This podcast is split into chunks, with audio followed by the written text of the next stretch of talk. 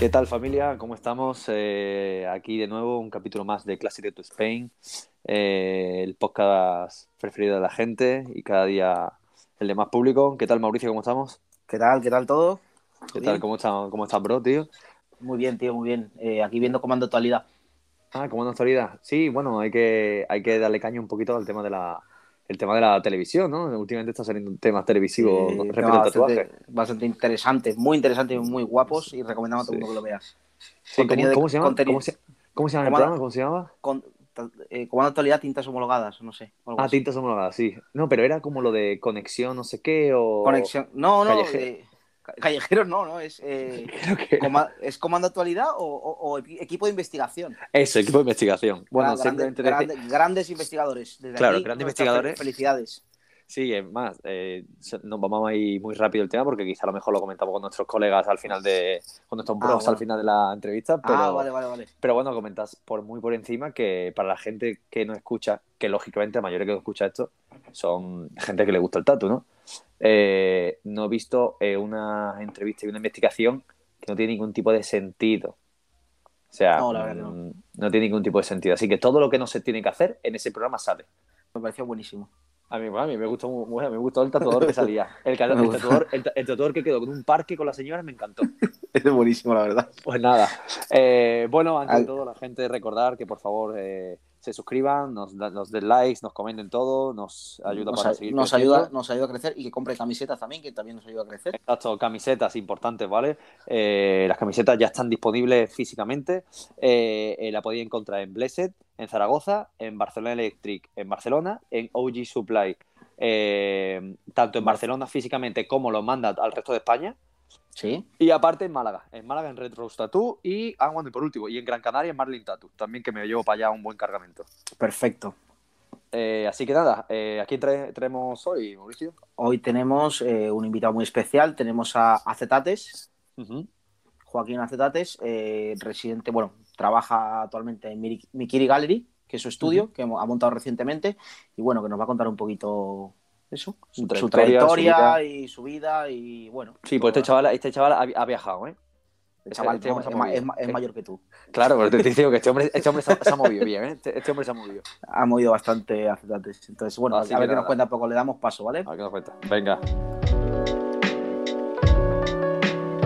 Bueno, pues ya tenemos por aquí a Joaquín Acetates. ¿Qué tal? ¿Cómo estamos, Joaquín? Muy bien, ¿cómo estáis vosotros? Muy, Muy bien, bien. muy bien. Eh, ¿Qué tal? ¿Qué tal por allí, por, por Estados Unidos? Bueno, aquí con el frío típico de, de Nueva York. Mirando por la ventana hace un solete bastante interesante, pero salir a la calle ya es otra cosa.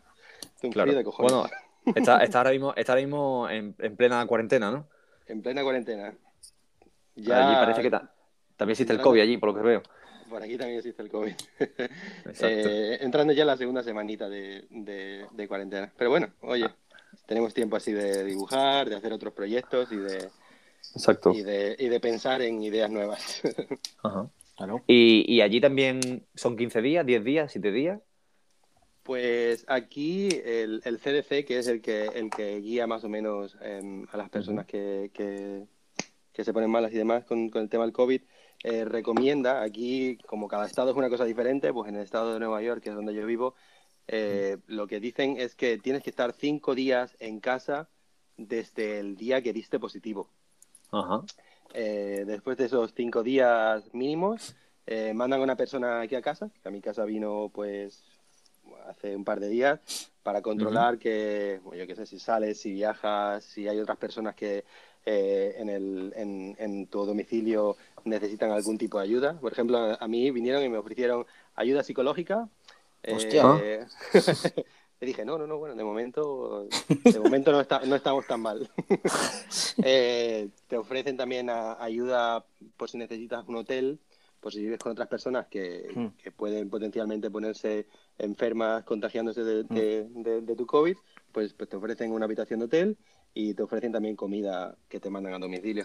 Pero eso, no lo- eso supongo, supongo que el Estado no lo cubre, ¿no? Lo tienes que pagar tú. No, no, no, no, eso está cubierto todo por el Estado. Ah, está ¿no? cubierto por el Estado. Hostia. E igualito que, e igualito que España. Eso me dice mi padre, sí, me dice, bueno, pues Sí. a mí me llamó el médico el primer día y bueno, pues Y hoy se acabó. ya han sido 15 días y aquí estamos todavía. Claro, y, claro, claro. y- te manda un buen bocadillo de chope y para adelante, tío. Vaya tela. Bueno, oye, esto no. A mí me da envidia, me da envidia. Mis padres pueden comer jamón todos los días y lomo y no sé qué, no sé cuánto. Aquí eso pues no llega. Ah, claro. Bueno, Claro, bueno, hablando, hablando, hablando de jamón, eh, Joaquín, eh, estu- estudiando un poco eh, tu trayectoria y un poco preguntando a amigos tatuadores nuestros sobre ti, eh, eres, de, eres de Plasencia, Extremadura, ¿no? Sí, sí. Eh, o, sea, de Otra. nuevo se demuestra la Cantera, teoría tío, de- de la Extremadura, Extremadura, can- la cantera que hay en Extremadura, Eh, exacto, qué cantidad de tatuadores buenos eh, salen de Extremadura y que no se sabía. Claro, yo creo que es que lo que sucede siempre es que, bueno, Extremadura siempre no dejará de ser la desconocida, ¿no? Eh, tú te juntas con personas que, pues como lo que acabo de decir, desconocida, que no conocen, eh, no han, no han visitado nunca, pues para todo el mundo Extremadura es como una, una planicie, ¿no? Bueno, Extremadura Claro. tiene bastantes cosas interesantes, ¿no? Tiene montañas que son maravillosas, tiene unos valles que son eh, acojonantes también y, Y bueno, jamón. y jamón, jamón Claro. y entre otras cosas. El mejor jamón. El mejor jamón. Bueno, pues nos alegramos. Sí. Aquí, aquí animamos a la gente que viaje, que visite mucho Extremadura. Efectivamente, a ver, eh, por el tema de tatuaje, pues todos los que, todos los tatuadores, la mayoría de los tatuadores extremeños hicieron pues lo que todo el mundo, ¿no? Un éxodo masivo de Extremadura y, y al final todo el mundo termina diseminado por diferentes partes del mundo o Claro. diferentes partes de España, ¿no? Eh, Claro. Buscando un poco pues el interés eh, general, ¿no? La gente que se quiera tatuar con ellos o eh, una vida mejor o tener, yo qué sé, eh, acceso a museos, a eh, otras formas de entretenimiento que en Extremadura, pues la verdad es que eh, hay una... Tampoco se, tampoco se ha incentivado, ¿no? Tampoco se ha incentivado ese tipo de cosas, claro. efectivamente. Claro. Bueno, pues eh, saliendo de saliendo de Extremadura, eh, sabes un poco que tuviste paso por Salamanca, estudiaste por allí. Cuéntanos un poco tu trayectoria cuando empezaste a tatuar eh, y, y de qué te vino, ¿no? Esa gana de tatuar. Vale, pues yo eh, en el año 2006 fue el año en el que eh, accedí a la Universidad de Salamanca para empezar a estudiar Derecho.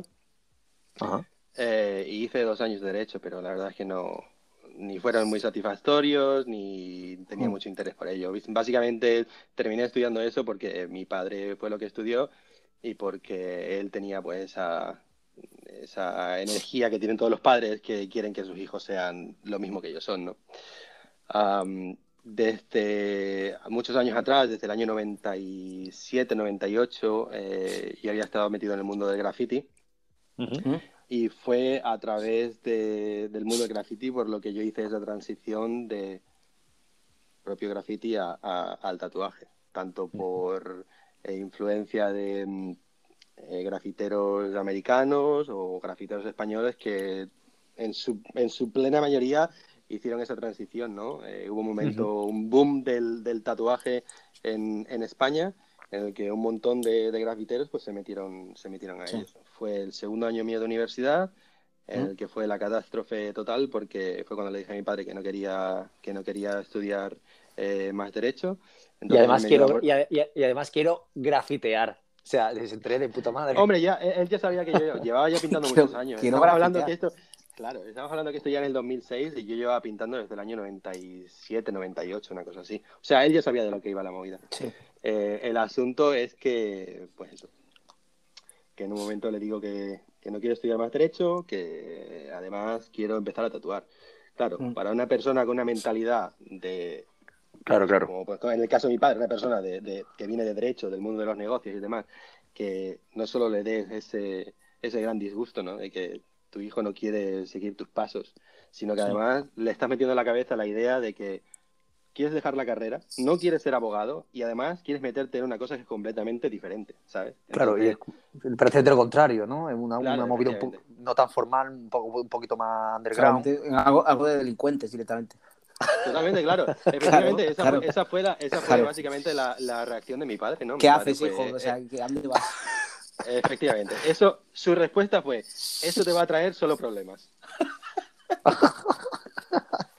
Ahora lo mejor, Bueno, la, me- la mejor parte es que, claro, cuando yo le cuento esto a mi padre, me dice, a ver, hijo, tú lo que quieres es trabajar, ¿no? Pues bueno, no te preocupes, que yo te voy a encontrar un trabajo que va a ser una cosa pa- para que veas lo que es trabajar. Y dice, bueno, pues vale, pues yo confío en ti, a ver qué me encuentra. Pues yo estoy diciendo, bueno, a lo mejor yo qué sé, me va a encontrar un trabajo haciendo fotocopias en una oficina o Sí. cualquier, cualquier cosa. me pone a trabajar en la construcción. Ah, claro, y se te quitó la gana, pero de ahí no se te quitó la gana de, de derecho ni de tatuar, y se te quitó la gana de vivir.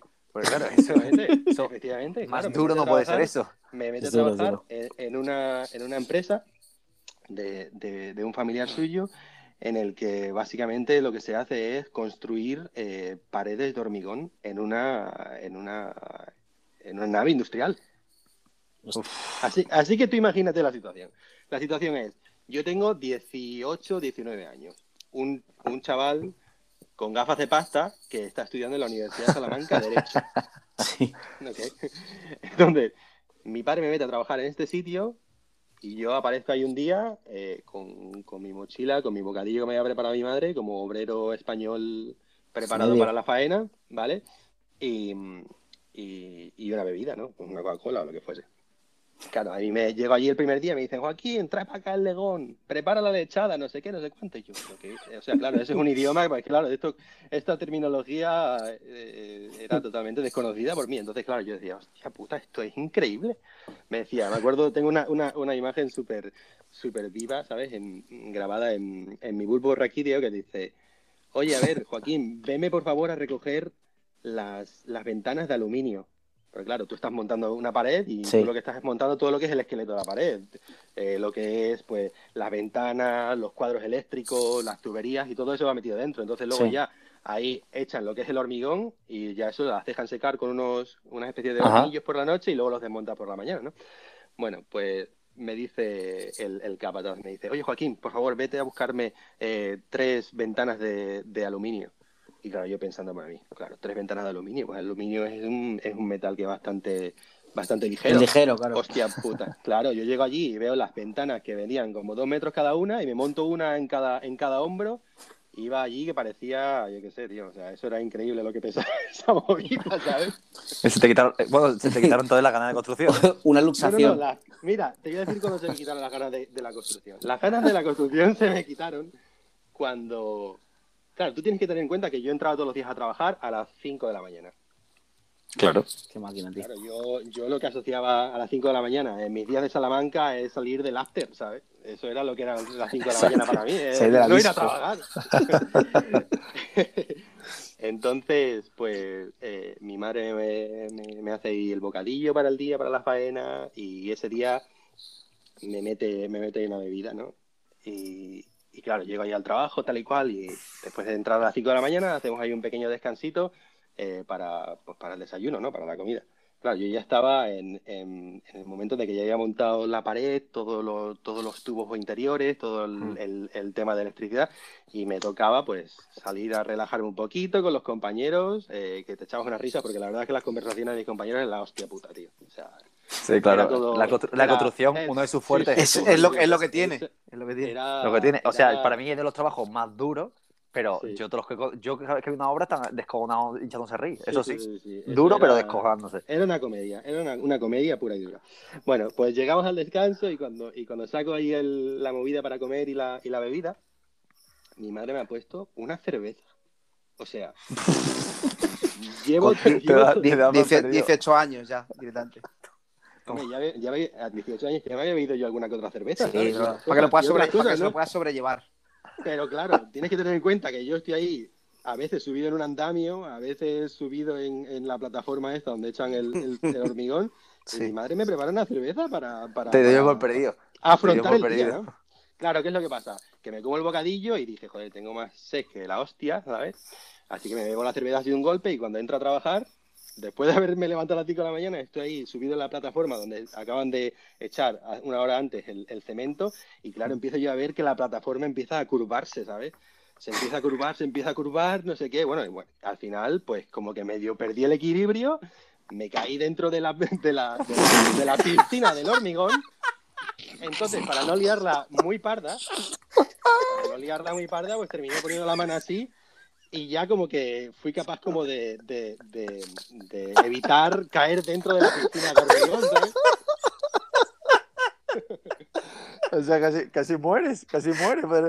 Bueno, bueno, pues cuando, cuando pasó eso puse la mano así y entonces dije, hostia puta, que he dejado la marca de mi mano, la mano de Joaquín, la firma de acetates en el hormigón. Oh, qué bueno. O sea, Así poco que, más ¿qué te, te, te, te, un día en el hormigón.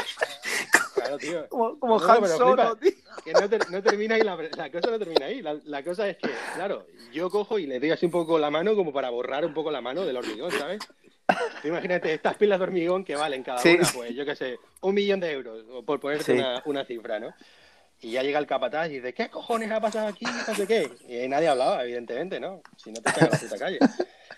Y, y al final, al final, pues tuvieron que desmontar la pila esa, o sea, la, la pared esa y, y hacer una nueva. Y te echaron. mí, además.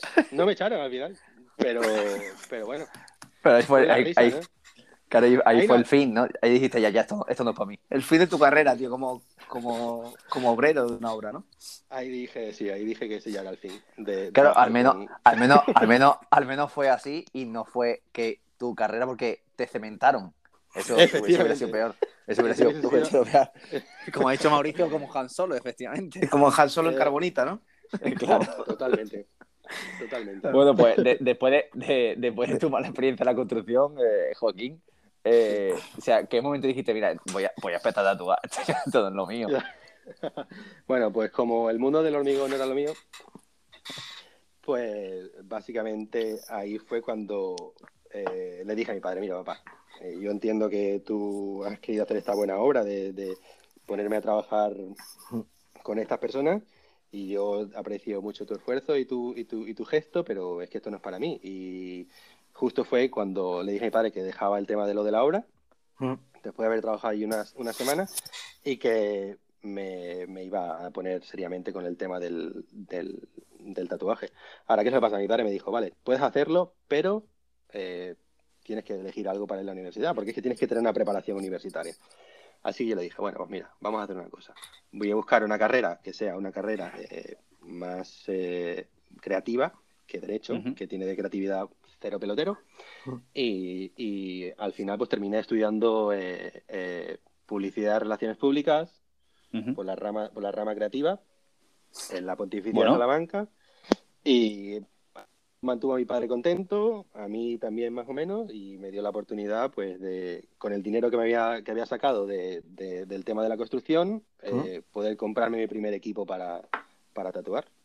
Ajá. O sea, pero tú ya empezaste la carrera mm, mm, con la mentalidad de tatuar. O sea, ya fuera terminando Sí. tu carrera y tu estudio, pero tatuando. Totalmente, totalmente. Es decir, yo, yo iba a la universidad y sí hacía las cosas que, que tenía que hacer para pasar los exámenes y demás, los que pasé, porque al final ni terminé, ni, ni, ni acabé la, la carrera, me quedaron unas cuantas Mm. asignaturas. Y, y claro, yo lo que pensaba todo el día era en pintar graffiti, que Mm. también pintaba Mm. allí en, en, en Salamanca a todas horas, y, y, y eso, y, tatuar. ¿Qué fue lo que te llevó? ¿Qué fue lo que te llevó al tatu? ¿Fue como otros, por ejemplo, lo que has comentado antes de que grafiteros se pasaban al tatu? ¿Fue un poco lo que te llevó o tenías un background de, de joder, que pues Peña, colegas tuyos se tatuaban o algo? ¿Qué fue lo que te, lo que te impulsó un poco a querer tatuar? A ver, yo, yo eh, más que nada, cuando, yo- cuando me he puesto a pensar en el pasado y en, y en ¿Mm? si había algún elemento que me había, pues eso, ¿Mm? hecho hacer esa transición al, al mundo del tatuaje, eh, es cierto que, aunque parece una- un cliché, ¿sabes? Es decir, Sí. eh, hablar de este libro, pero bueno, cuando yo era pequeño, tenía a lo mejor, yo qué sé, 10 años, una cosa así, siempre veía el libro de mil y un tatuajes de Taschen. Sí. Ajá. Y, y mi tío siempre lo tenía, porque yo siempre pasaba un montón de tiempo con, con mi abuela y con, y con mi familia, pues él siempre tenía ese libro de la estantería. Y siempre que entraba yo en su habitación, cogía el libro y miraba, ¿sabes? Porque aparecían tías en pelotas y gente con tatuajes, gente rara, y era como un poco como medio prohibido, ¿sabes? Sí. Entonces yo pues miraba bastante el libro este y años después seguía teniendo la imagen muy, muy viva en, en la cabeza, ¿sabes? De, de las imágenes que aparecían en el libro. En la típica imagen de el tatuaje de un plato con dos huevos fritos en la cabeza. del Exacto. tío. El, el de Dave Bloom. Sí. Efectivamente, efectivamente. El famoso tatu de Dave Bloom, sí. Efectivamente. ¿Sabes? Pues cosas como esas que las tenía pues muy presentes, ¿no? Y, y pues bueno, yo creo que eso fue básicamente como lo, lo- el primer contacto que yo tuve con el mundo del tatuaje y con el tatuaje por sí. ¿Y cómo, ¿Y cómo empezaste? ¿Empezaste en, Ah, en eh. tu casa? ¿Empezaste en un estudio? Antes, antes de todo, perdona, quiero destacar Sí. eh, el tema del libro que has comentado. Eh, Antes de todo, que lo podéis la gente adquirir seguramente en nuestros amigos de Oculus, pero hay que ver lo infravalorado, lo infravalorado que está ese libro, y ese libro me parece la hostia. Sí, la O sea, verdad que sí. Ese libro es súper guapo, eh, tiene un montón de información, es súper económico y la gente, bueno, a día de hoy muchísima peña no lo conoce cuando es un libro que, vamos, yo, yo creo que fue el primer libro que en- vi en mi vida también, de relación con el tatu completamente y aconsejamos a la gente que lo compre porque ese libro está muy guay, ¿eh? Sí, Pues sí, seguimos, Mauricio, perdón por lo que te he cortado. que nada, no, simplemente eso, que cuando empezaste, o sea, empezaste en tu casa, empezaste en un estudio, aprendiz, cómo fue un poco tus inicios. Pues la verdad es que el inicio fue básicamente me compré el equipo, que era un equipo bastante, bastante chungo. Es decir, yo tenía una máquina que utilizaba para líneas, para color, para sombras, para, Claro, para sí. todo. La Sí, sí, máquina de China, ¿vale? Es lo que te Ah, vendían, tubo- ¿eh? O sea, también tubos, hay que decir que te, efectivamente. que te vendían eso, te decían que era para todo y tú que, ibas a saber uno, ¿no? Claro, tenía a lo mejor eh, 10 tubos desechables. ¿Te acuerdas de esos tubos blancos, color hueso? Sí, duros? sí, sí, durísimo. Sí. Efectivamente. Pues esos eran los tubos que venían ahí. Venían eh, 20 o 10 hojas de, de calco eh, para, eh, para hacer calco a mano, eh, un bote de, con un poquito de detol, eh, unas cuantas agujas de estas que ya venían, el tubo con la aguja, con el, con el Sí, croquet, todo, todo montado. Todo montado. Vale. Y, y poco más, ¿sabes? Y, y con eso fue con lo que dije, bueno, pues ya está. Venga, voy a comprar una tinta, venga, vamos a hacer aquí un, una investigación a ver cuál es la tinta que, que la, que la gente utiliza para tatuar. Bueno, pues encontré de, de- de casualidad que la tinta que utilizaba en aquel momento toda la gente para tatuar era Talents. Y dio la Ah, claro. suerte de, que, de que estando en Salamanca, pues era fácil tener acceso a, a tiendas donde vendieran material de, de bellas De artes, arte. con lo cual, Ujú. pues mira, di con el kit de la cuestión, pues de, de coña un poco, y porque la ciudad en la que vivía ofrecía más oportunidades para comprar este tipo de cosas, que a lo mejor si hubiese quedado en Plasencia, ¿sabes? Claro, encontrar Claro. una tienda de bellas artes en Plasencia es como encontrar una aguja en un pajar, casi, básicamente. A mí al principio, cuando la primera vez que me dijeron lo de Talents, o sea, que, que utilizara Talents, recuerdo perfectamente que compré el bote de Talents, no el de 500, sino uno que había un Sí. poco más pequeño antes, que yo ya no lo he vuelto a ver. Sí. Y de- terminé de tatuar y dije, oh, pues este, este, este, esta tinta va de puta madre. Y ahora me Sí. pongo a leer, a- me pongo a leer la etiqueta y pone al final todo, no apto para tatuajes. Sí, totalmente. Claro, no apto y yo pensé, y claro, yo pensé, me he equivocado de tinta y he comprado la que no es. Pero bueno, la gente sigue, sigue viva, así que bueno. Ya, sí, seguimos Pues Exacto. Pues, pues básicamente fue eso. eh, fui capaz de, de, de encontrar todo el equipo y básicamente empecé a tatuar eh, gracias a la ayuda de, de mis amigos y de la gente que, que Hmm. en Plasencia o en Salamanca confiaban en que si una persona que hacía un graffiti que tenía una cierta calidad y un cierto diseño iban a poder eh, hacerse un tatuaje pues, de una calidad similar. Claro. Claro, evidentemente eh, nada cerca de la realidad, ¿sabes? Porque, bueno, vosotros como tatuadores ya sabéis cómo va la movida. Hay, haces Sí, el claro, primer claro. tatuaje y si no tienes un, un guía eh, espiritual que va detrás tuyo diciendo esto así, Claro. esto asado, esto sí, esto asado, es como ensayo, Difícil. error, ensayo, error, ensayo, error, ¿no? Claro, claro. Eh, saliendo al tema del, del graffiti, Joaquín, eh, Sí. es curioso que eh, que muchos de los gente que hemos entrevistado y muchos amigos nuestros que pasan del graffiti al tatu, yo imagino, yo desconozco porque al fin y al cabo no, no, no conozco el mundo del graffiti, pero imagino que también será eh, una forma que realmente puede mm, vivir de ella, ¿no? Y sigue siendo una movida un poco underground que es parecida al graffiti. Sí, totalmente. Nosotros, eh, bueno, pues yo fui bastante afortunado en, en ese aspecto porque eh, en, en Extremadura y especialmente en Plasencia y en Badajoz, que eran sitios en los que, en los que he vivido, eh, había asociaciones de graffiti en la que teníamos muros legales, con lo cual no nos metíamos en mucho jaleos con, con la ley y demás. A ver, si tú querías hacer cosas ilegal, pues como hemos hecho todos, pues a por ello, ¿no? Pero bueno, si querías también hacerte un muro con tus amigos y pasar el día y hacerlo como una experiencia, más que como el hecho del graffiti ilegal, mantenerlo ilegal y demás, pues también tenías la oportunidad de no solo hacerlo, sino además tener el, el apoyo del, de, pues de, eso, de, de- de la política de, de- esas ciudades, Claro. en las que había pues un dinero que se mandaba todos los, eh, todos los meses o todos los años, eh, en el que te ayudaban a, a hacer cursillos para niños pequeños, para que no pintasen la Catedral de Plasencia, por ejemplo. Ah, bueno. que- claro, efectivamente, cosas de ese tipo, ¿sabes? Porque, claro, Eh, cuando tú empiezas a hacer graffiti, quieres que tu gente, o sea, la gente de esa ciudad vean tu nombre en todos los sitios y que, y que sepan quién es esa persona y que sepan que es el más vándalo y que sepan que es el que más huevos tiene Claro. porque pinta Sí. aquí, allí y allí, ¿no? Pero bueno, eh, si, nos, si miramos la perspectiva de cómo se ve el graffiti a día de hoy, pues sí, tienes esa, esa versión, pero también tienes otra versión de eh, personas que quieren ser más artistas que grafiteros. Claro, más artístico, claro. ¿Cómo, ¿Cómo firmabas en esa acetate? ¿Firmabas ya? No, no, no, no. no. Eh, en ese momento, cuando la época del graffiti ponía Napo o Naps. Ahora lo puedes decir porque ya ahora, ahora vives fuera, ahora la ley no te va a perseguir tampoco. Sigue, No nada. sigue, sigue, sigues con el tema del graffiti a día de hoy, ZT. Pues la verdad es que hace bastante años que, que no pinto. Eh, la última vez que tuve así un, un encuentro con el, con el mundo del graffiti fue a lo mejor hace como un año y medio así, que eh, uno de los chicos de Kings Avenue eh, le ofrecieron hacer una ilustración, o sea, una, mm, un muro o una, un trabajo para, para alguien, ¿sabes? Y él no sabía muy bien cómo hacerlo y me, me pidió ayuda, me, dije, me dijo, oye, tú hiciste esto durante mucho tiempo, ¿no? Y dije, vale, pues venga. Y hicimos como un cierre de un local para una tienda de, de floristería o algo así. Mm. Totalmente Ah, bueno, bueno. diferente de lo del otro. Pero bueno, la verdad es que interesante volver a, a encontrarme con, con viejos Claro. amigos, ¿no? Y el, no- y el nombre, yo tengo una curiosidad, ¿el nombre acetate de dónde viene? Pues cuando, cuando terminé de, o sea, cuando dejé los estudios de Derecho, ¿Mm? eh, era la época en la que todo el mundo se estaba abriendo las cuentas de Fotolog. Sí, ¿Os acordáis del Fotolog? sí, y en esa sí, claro. época era, era cuando había tanta gente que quería hacerse el Fotolog que recuerdo que para poder encontrar, eh, para poder hacerte una cuenta, tenías como que levantarte temprano a unas ciertas horas porque Fotolog eh, eh, em, otorgaba, vamos a decir, 20 cuentas, 30 cuentas en Sí. el país de España, ¿no? Entonces tenías que levantarte temprano para poder llegar y coger el plazo, ¿no? Y coger el, el, el hueco para hacerte tu cuenta. sí. Entonces me levanto para mañana temprano, eh, estoy enfrente del ordenador, eh, ya he conseguido eh, coger uno de, los, uno de los huecos para hacerme el fotolog y empiezo a poner nombres, ¿no? Eh, no sé qué, cogido, no sé qué, cogido, no sé cuál, cogido. Y en ese momento fue cuando yo había dejado los estudios que quería, estaba buscando algo que fuese creativo. Mi padre me había dicho, busca algo creativo, a ver si encuentras algo para, para que no, para poder estudiar, ¿no?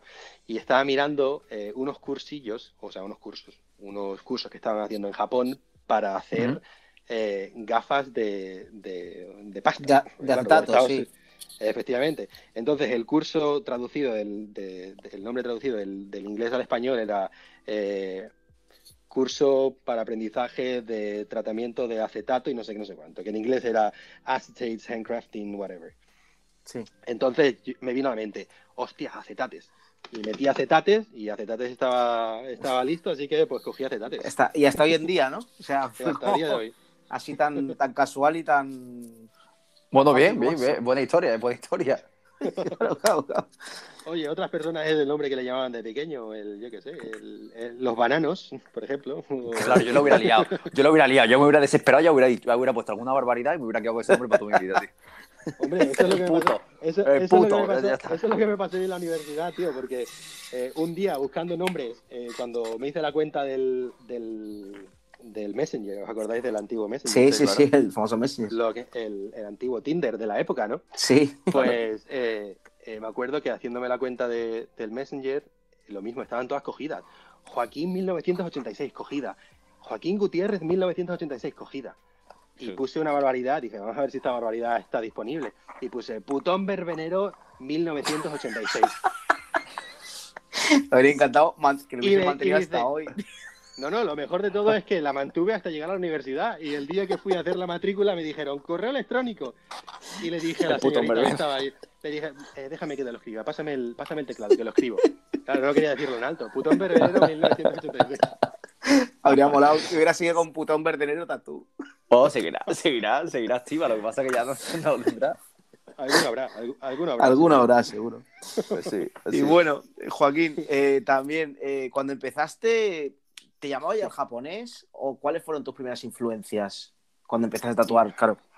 No, para nada. O sea, yo empecé haciendo pues todo lo que entraba, ¿no? Es decir, eh, en aquella época que era, que era lo que más gente se hacía. Eh, letras góticas, eh, estrellas, Hmm. la típica estrella del codo, no sé qué, no sé cuánto. Un logo de marca de skate, yo qué sé. Pues yo estaba en el mundo ese de graffiti y muchos de mis amigos eran skaters. Así que todo lo que entraba era bueno, ¿no? Pero al principio del todo, pues yo creo que como casi, casi todos los tatuadores de la época, eh, lo que más te llama la atención es un estilo más tradicional, ¿no? Es decir, lo que yo había visto en el libro que me había inspirado para, para ser tatuador, pues rosas, banners, eh, dagas, eh, eh, yo qué sé, cosas del estilo, ¿no? Eh, entonces, así fue más o menos como yo empecé. eh, las, las primeras influencias que tuve fue la del de, el estilo tradicional. Y, Y, y- eso- y- eso- Perdón, perdón, sigue, sigue, sigue. Sí, sí. Entonces eso fue lo que, lo que mantuve y, y hacía dibujos pues que realmente tenían una estética eh, entre tradicional y graffiti. Eh, era básicamente lo que, lo Hmm. que yo pues utilizaba como referencias, ¿no? ¿Qué es lo que pasa? Que eh, el punto en el que yo empecé a cambiar fue cuando me fui a vivir a Suecia, que fue cuando entré en, en contacto con eh, tatuadores que hacían estilos completamente diferentes. Es decir, si tú eh, pones eh, a través de, eh, o sea, pones en, en observación el estilo de tatuajes que se hacían en España en la época en la que yo me fui a vivir a Suecia, que era aproximadamente en el año 2012, pues destacas tatuadores tradicionales como por ejemplo el Monga, eh, eh, Javier Rodríguez, eh, Deno y gente que hacía un estilo eh, de tradicional con líneas súper grandes. Claro, Claro. Y muy particular, ¿eh? Y aparte un, un muy estilo muy particular. particular. Efectivamente, yo cuando fui a allí a vivir a Suecia, eh, la gente lo llamaba como, ah, es que tú haces como un tradicional español. O sea, Spanish Style. sí. Claro, efectivamente. Claro. Entonces se identificaban que ese estilo con ese tipo de líneas, pues eso, 18 abierta, 21 Claro. abierta, eh, era una cosa que sí se hacía en algunos otros sitios, pero había un montón de tatuadores relevantes en España que eh, Claro. eh, hacían ese estilo, ¿no? Exacto. Ah, Para recordar también a la gente que escuchen las entrevistas de, de estos tatuadores que estamos hablando, eh, Monga, Tomás García, Deno, que hablamos de eso, ¿no? Y hace mucho hincapié de- del Spanish Style, que, que al fin y al cabo, hoy en día cada, cada, cada vez hay menos gente que hace este tipo de, tradicional. Pero, eh, bueno, pues las raíces pues, de aquí en España pues, son esas. Marcaron una época también, ¿eh? Sí, sí, tal cual. Totalmente. Pues básicamente eso, eh, me, me voy a vivir a Suecia, estamos hablando ya del año eh, 2000, 2012, entro en contacto con otros tatuadores de otros países eh, y realmente ahí fue donde empecé a hacer otros tipos de estilos, ¿no? ¿Cómo, cómo decidiste irte a Suecia? Dijiste, sea, te, te surgió la oportunidad, dijiste voy a ir ahí a tatuar o cómo fue la historia. Pues la verdad es que, mira, en el año 2011 eh, me llamaron o fue- fui seleccionado entre unos cuantos eh, artistas de graffiti para, para venir a Estados Unidos a, a hacer un trabajo para el Festival Coachella. Sí. Era como tenían como unas especies de em, cubos de cubos de reciclaje como los que hay en España de color verde estos gigantes medio Sí. eh, Ajá. como si fuesen Del vidrio, rollo ¿no? dome. Como del vidrio, ¿no? sí es efectivamente Poca Pues broma, ¿eh? eso- Para Coachella. efectivamente pues había eh, rollo todos los grafiteros de, de- de- de la zona de California y demás Sí. estaban metidos en el, en el asunto no entonces vine para acá y cuando vine para acá aproveché la, la- la ocasión de que me pagaban el vuelo y me pagaban la entrada al festival y todo el rollo para eh, buscar sitios donde poder hacer eh, guest spots. Sí. Claro, tú tienes que tener en cuenta que en ese momento, en el año, esto fue en el año 2000 2011, eh, yo vivo en España en un sitio en el que estoy trabajando en Salamanca en un centro de estética. Sí. Y en mi casa. Entonces, estética, y Eso- hacías tatu, ¿no? Ta- Hacías tatu allí. Claro, era efectivamente. como- Tenían, tenían la parte, la planta de abajo del centro de estética donde hacían tatuajes a la gente. Y bueno, pues la verdad es que me salía bastante trabajo. Es decir, eh, tengo que agradecer un montón eh, los años que pasé en el sitio ese porque realmente fue eh, el sitio donde yo pude indagar un poco cuáles eran mis Experimentar, claro. Experimentar, Claro. efectivamente, ¿sabes? Porque si tú estás esperando a que te lleguen las citas a casa, pues bueno, sí, Claro. tengo un montón de amigos del rollo del skate, del, del graffiti, de, de- de gente que conoces por ahí de fiesta, además que quieren tatuarse, ¿sabes? Y que más o menos les da igual la calidad. Tienen ese... Es que eh, eh.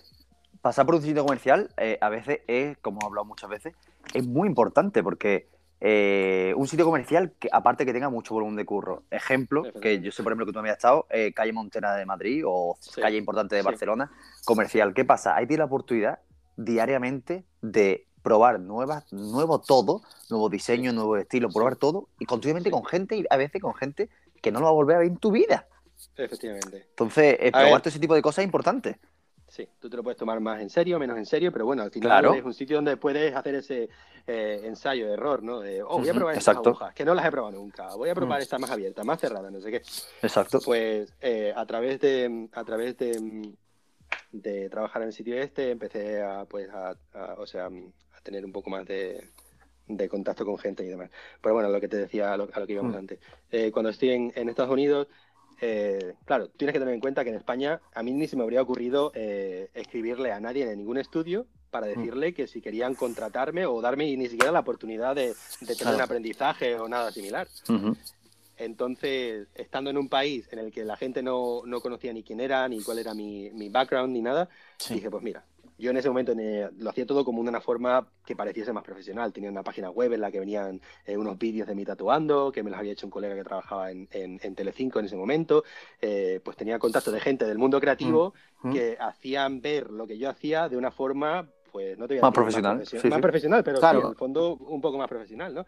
Entonces yo era capaz de enviarles un portfolio a esta gente de Estados Unidos que no me conocían de absolutamente nada y que veían pues lo que veían en la página web. Es decir, ellos Claro. no iban a ver a una persona que estaba trabajando Un en un estética, claro. en, Sa- en Salamanca. Exacto. Ellos veían una persona que tenía un portfolio con, vamos a decir, 30 imágenes que eran de una calidad, pues la que fuese en ese momento, ni buena ni mala, ni, ni agua ni sal, pero eso es lo que veían ellos, ¿no? Entonces decían, Claro. bueno, pues este tío sa- sabe tatuar. O tiene tatuajes que parecen tatuajes, ¿no? Entonces eh, eh, fui capaz de, de conseguir durante ese viaje hacer eh, dos guest spots en dos estudios que fue lo que me cambió un poco el chip. Fueron el Full Circle de, de San Diego Sí. y, Ele- y Bari Electric en Los Ángeles. Bueno, Hostia. Así que, ¿qué es lo que pasa? Que yo vengo aquí, hago el, el- el guest spot en, en Los Ángeles, en, en San Diego, eh, me enseñan cosas que yo no he visto nunca, como por ejemplo una máquina de termofax. Es decir, yo no sabía cómo se hacía un, un, un stencil en aquella época. Me acuerdo que el primer tatuaje que hice de todo el viaje fue el conejo de Playboy. ¿Qué mejor manera que empezar tu guest spot en Los. Ángeles que hacer el conejo de Playboy? Y me dice, y me dice, me dice, venga, haz el dibujo y venga, y ponlo y haz el, el stencil. Claro, yo no sabía cómo se hacía un stencil en aquella época, entonces yo le tuve que preguntar a mis compañeros, oye, ¿cómo cojones se hace esto? Porque no sabía cómo se hacía. Lo, impor- lo importante, lo- eh, la termocopiadora, eh, lo que ha avanzado el tema, eh, lo importante que la termocopiadora hoy en día. Eh. Claro. Entonces, pues bueno, eh, al final el viaje fue súper satisfactorio, conocí a un montón de gente, aprendí un montón de cosas, eh, fui capaz de comprarme eh, una máquina un poco más profesional y cuando regreso a España Me veo otra vez en la misma situación de que, hostia, estoy trabajando en mi casa, estoy trabajando en el sitio de estética, pero mientras tanto puedo ir a Estados Unidos y trabajar en estos sitios. ¿Qué es lo Claro. que está sucediendo aquí que no funciona y que me está haciendo a mí que estas personas me vean como, yo qué sé, una persona que no tiene eh, eh, las condiciones, no junta las condiciones suficientes para poder trabajar en un estudio en España, ¿no? Entonces ya como que tuve yo esa inercia para, para mandar correos electrónicos a la gente y decirle, oye, mira, que está trabajando en estos sitios en Estados Unidos, eh, me gustaría poder trabajar con vosotros durante un par de días, si, si os viene bien, tal y cual, y no recibí ninguna, ningún mensaje, Hmm. ninguna respuesta positiva de ninguno de los estudios a los que, a los que contacté aquí en España. Entonces, a través de un amigo mío que vivía en Suecia, me dijo, oye, tío, ¿por qué no pruebas en Suecia? Hablando con él un día, me dice, aquí hay un mazo de estudios de tatuajes en los que seguro que encuentras algún sitio donde te van a contratar. Hmm. Claro. Así que ese, vera- ese verano contacté a un montón de estudios de Suecia. Eh, al final, dos de ellos me dijeron que sí. Y eh, en un, set, eh, un septiembre 11 me fui a vivir para allá. Mm. Joder, un poquito significativo. Efectivamente, me acuerdo que fue. Hostia, es que esto es increíble, porque yo no sé si eso existe ya en estas épocas, pero yo pagué por el viaje, me parece que fueron como 18 euros. El, el vuelo me costó. Me una todavía, todavía, todavía hay, ¿eh? Todavía hay vuelos así. Todavía hay. Sí, sí, Aquí todavía. Existe, aquí existe. aquí Aquí existen, Unidos ¿eh? eso no existe. No, claro, es que tú- allá. No, a- a- allá. Hay bastante pasta, sí. Aquí es diferente un poco, pero bueno. Eh, pues nada, me fui para allá a vivir como un poco saltando al vacío, ¿sabes? Porque Ujú. Claro. sí, una cosa es lo que te digan en correo electrónico y otra cosa es lo que, lo que sucede en la realidad, ¿no? Bueno, pues nada, cojo, me voy para allá, el colega mío me, me ha encontrado un sitio para vivir, él, él es español, eh, ¿Mm? eh, había vivido en Suecia ya durante un montón de tiempo, tiene contactos y demás, y nada, me presento allí y uno de los estudios a los que iba a trabajar lo están cerrando. Me habían dicho que sí, Ah. pero justo en ese, en ese, en esa transición de entre que yo cojo el vuelo y, y aterrizo allí, están cerrando el estudio. Y luego el otro, eh, me presenté allí para hacer una pequeña entrevista con ellos y la verdad es que aunque me hubiese gustado estar allí, el estudio era un poco un caos, ¿sabes? Sí. Así que hablando con mi colega, que él ya conocía gente de estudios de tatuajes y demás, allí en, en Estocolmo, me dice, tío, pues tengo yo unos amigos, mañana por la mañana vamos a ir a, a visitarlos. Y nada, fui para allá, hablé con ellos y ese fue ya lo que dije, pues venga, este sitio me parece un poco más, más, Mm. más cómodo, ¿no? Y empecé a trabajar en, en el, en el estudio este. ¿Qué estudio era? Eso fue, se llamaba Zoe Tattoo y estaba en la parte antigua de, de, de Estocolmo. Estuve trabajando ahí desde el año, o sea, desde que aterricé en el 2012 hasta el 2013. Ujú.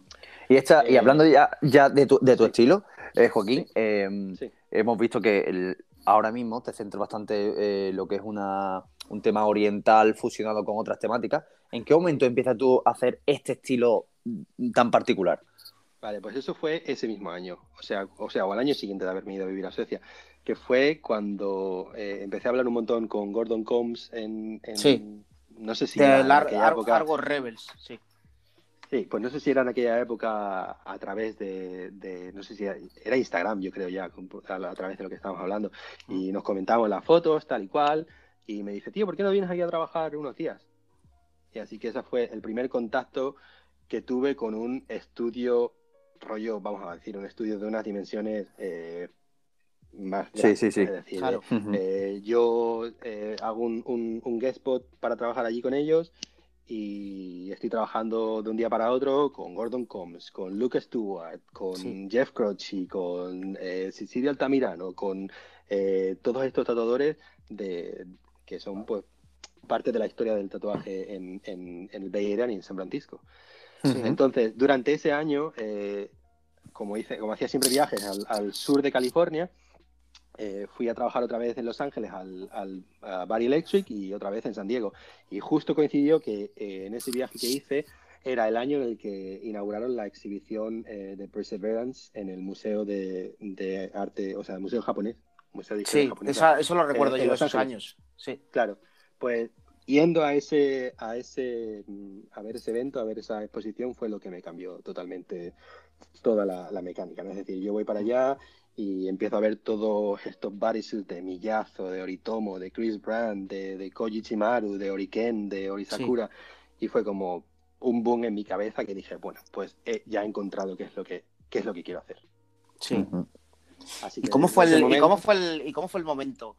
Claro, porque ya, es- ya, ya tienes todo ese background de uquillos y demás. ¿Cómo fue en el momento que decides para mí mezclarlo con, con Tom of Finland? Eso es a mí lo que me voló un poco la cabeza cuando conocí tu trabajo. Ya, eh, pues realmente eh, una vez me regalaron un libro de porque estaba yo buscando referencias para cosas de, de, pues de cuero, de no sé qué, no sé Sí. cuánto, para hacer un tatuaje, ¿no? Y la chica con la que estaba yo saliendo en aquel momento era de Finlandia y me dijo, oye, pues hay un ilustrador que tal que en- yo creo que todo el mundo, toda, toda persona que está metido en el mundo o en contacto con el arte, ¿Mm? ha- sabe de esta imagen. Es decir, esta imagen es mundialmente conocida. Ahora, entender quién es el artista o de qué va la movida es una cosa Sí. completamente diferente. Pero yo creo que cualquier artista del mundo ha visto alguna vez, por lo menos una vez en su vida, eh, cualquiera de los moteros de... de- de Sí, claro, claro. ¿no? Los lederones. Sí, claro, claro, claro, claro. Claro. Entonces, pues nada, me regala eh, un libro de, también de Tassen en el que, que- en el que aparecían toda la, toda la obra de, de- de este, de este ilustrador, de este artista. Y a partir de eso, eh, a través de, de ver las obras de, de Chris Brand en, en la, en la Ujú. exposición esta, eh, me di cuenta de que, hostia, eso es una cosa guapísima, ¿no? Eso de mezclar todo. Ya lo había hecho eh, Ed Hardy en su momento, ¿no? Claro, claro. Pero pues mezclar algo que es diferente, algo que es un poco provoca, provocador, ¿no? Y, y ver Mm. qué es lo que, lo que se puede sacar. Y a partir de eso, pues empecé haciendo japonés y mezclando, pues, como estaba tan, tan obsesionado con el mundo de Crispin, Oritomo eh, eh, Sí. y demás, pues mezclar eh, los Momon Cats que hacía Oritomo con, o, Sí. esa, o esa misma estética con gatos que llevasen chaquetas de cuero eh, y demás. Mm. Esa fue básicamente la primera, la primera interpretación que hice de, de esa movida. Me Claro, parece una claro. temática bastante acertada porque aparte bastante original. Eh, o sea, es un, un tatuaje que, que no es por nada, ¿no? Pero como es muy vistosa y, y que le gusta a todo el mundo, ¿no?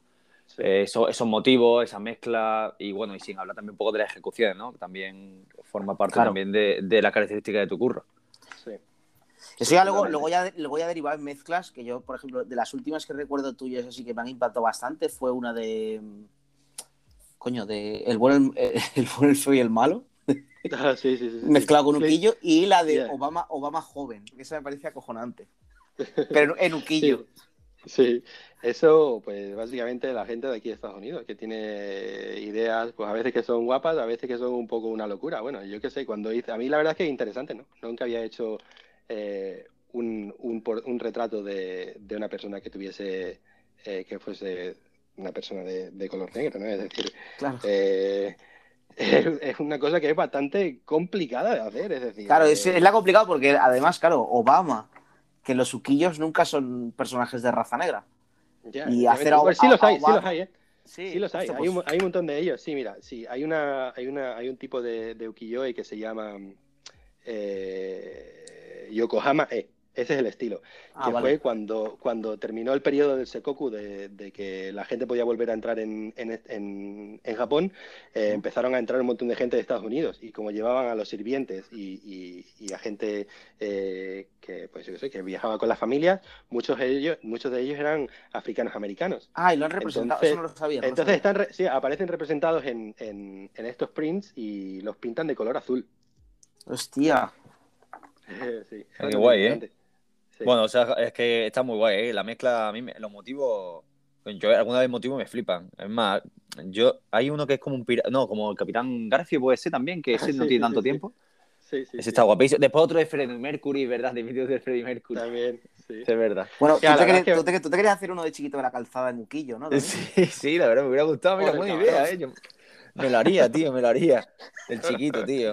Descansa en Yo muchas chiquito. veces, muchas veces, muchas veces subo, subo imágenes de, de cosas que me gustaría hacer, que yo creo que si estuviese en España a lo mejor sería un poco más factible, ¿no? Chiquito, Eh, tío. nada subí, su- subí algo y dije a alguien, venga, quiero hacer un retrato en ukiyo de camarón de la isla. Ese es muy bueno, verdad. Eh, Sí, claro, muy ¿qué le bueno, pasa? Que bueno, aquí pues en, en Estados Unidos tú les pones, yo normalmente ponemos en la tienda un montón de flamenco y a veces le pones música de esta y claro, la gente no entiende ni lo que es. Dicen, pero esto, esto es, esto Sí, es ¿no? música, música árabe. Y digo, bueno, pues sí, más o menos. Es como la de la... Claro, claro, tal cual. Claro, efectivamente. La digestión Muy de la bien. música árabe y española, la fusión. Bueno, pues eh, antes, de, antes de seguir, eh, Joaquín, vamos a hacer una pequeña pausa para nuestro oyente, para metemos la famosa publicidad que metemos siempre, el spam. Eh, así que nada, eh, dejamos cinco minutos y seguimos con el tema. Un saludo, chicos. Venga, hasta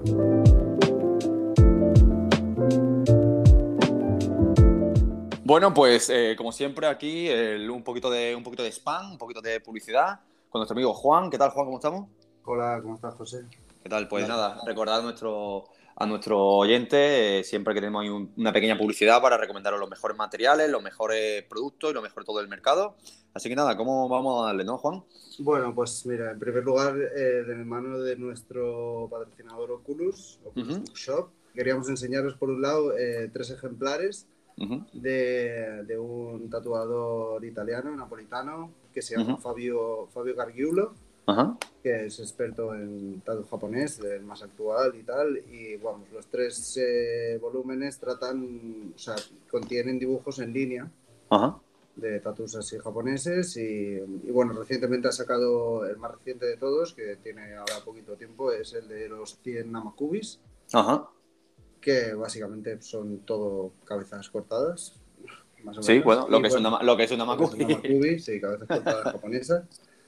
Y bueno, hay de todo tipo. Y luego los otros dos, uno es temático de yokais, yokais, que son las criaturas mitológicas así de, de Japón. Y el otro es más miscelánea japonesa. Se llama Vale. Japanese Outlines. Y eso, lo mismo hay máscaras o una serpiente o un koi o lo que sea. ¿no? ¿Y estos libros, Juan, son redibujados por él o son eh, Eh, sí. muy Pues sí. inventados? ¿Cómo son? Yo creo que son hechos por él, supongo que se habrá basado en referencias ¿Referencias? y tal, pero bueno, él le da su propio estilo y bueno, Ujú. bastante reconocible. Bueno, pues animamos, pues, animamos a la gente, animamos a la gente que compre estos libros, que siempre referencia, referencias japonesas, o sea, eh, son bastante siempre buenas tenerlas porque la temática japonesa está entre comillas, entre comillas limitada, porque porque es un poco sotogallo rey, pero bueno, siempre Pero una base de dibujo. Claro, y estos tres libros están cargados de referencias. Pues ya te digo, exacto, para hacer un libro solo de cabezas cortadas, pues Claro, y- tiene y que por ser todas yokai, ¿no? claro. de yokai eso muchas veces estamos acostumbrados siempre a ver los mismos, pero bueno, hay muchos. Sí, eso Pues nada, pues, pues nada, y a por la otro gente. lado, también quería hablar de un sketchbook que, bueno, eh, es un sketchbook de varios tatuadores japoneses que para mí está cargado de toda la esencia de lo que es el tatu japonés, Desde lo más tradicional a los estilos más personales ¿no? que pueda tener cada, cada tatuador. Ujú. Y bueno, en él figuran pues eh, artistas como Bunshi Noritoshi, Orikyo 3, Orishige 5, Koichi Maru, Kyo- eh, Oritatsu, Kyoto Oritatsu también. Y bueno, es un libro que ha editado Andreas Koenen, del Ujú. Sinner and the Saint de Alemania, y, y no sé, es súper jugoso, la verdad. Todo, El libro. Sí, en este libro, además que está a muy buen precio, como todo lo que edita el Andreas, y, y no sé, a mí me parece un sketchbook impecable, vaya. Bueno, pues animamos a la gente que compre Sí. estos libros, como ya sabéis, disponible en nuestro, nuestra librería, vamos, mm, De mejor referencia. de nuestra referencia, que es Oculus Bookshop. Oculus también está en la calle Alibey, Alibey Exacto. 8, en Barcelona, y también podéis pedir por Instagram. por Instagram también. Sí. Eh, animamos a la gente porque en el último capítulo que, que fue de Agustín, que dio la casualidad que también hace japonés, en este capítulo de Acetate eh, recordamos a la gente que también hay un perfil de Instagram solamente referenciado en temas japonés. Es Eso para la es. gente que lo dijimos en el otro antiguo capítulo, pero aquí lo repetimos, porque muchas veces el, el- el de Oculus hay de todo, pero hay otro que es referenciado solamente de, de japonés. Claro, Exacto. no veo Oculus. Oculus es una librería que vende pues libros de música, De todo. de arte, de fotografía, graffiti, etcétera, pero están muy potentes en el tatu y Es- es- son el como- tatu japonés, el libro fuera de stock, etcétera. Es, es como bastante libros un poquito selectos, se puede decir. Eh, sí, O sea, no sí. son, libres no son libros que encuentras en cualquier todo, librería. Tiene, ¿no? todo, tiene desde lo más eh, normal, digamos, eh, lo más comercial, a- Ujú. bueno, no más comercial porque siempre son libros de subculturas y de cosas así más concretas, pero vaya, Ujú, tiene cosas que son verdaderamente coleccionistas. Pues sí, pues nada, pues nada. Eh, animamos a la gente que compre. Eso es. Y bueno, y ahora en segundo lugar quería hablaros de nuestro Super Supply.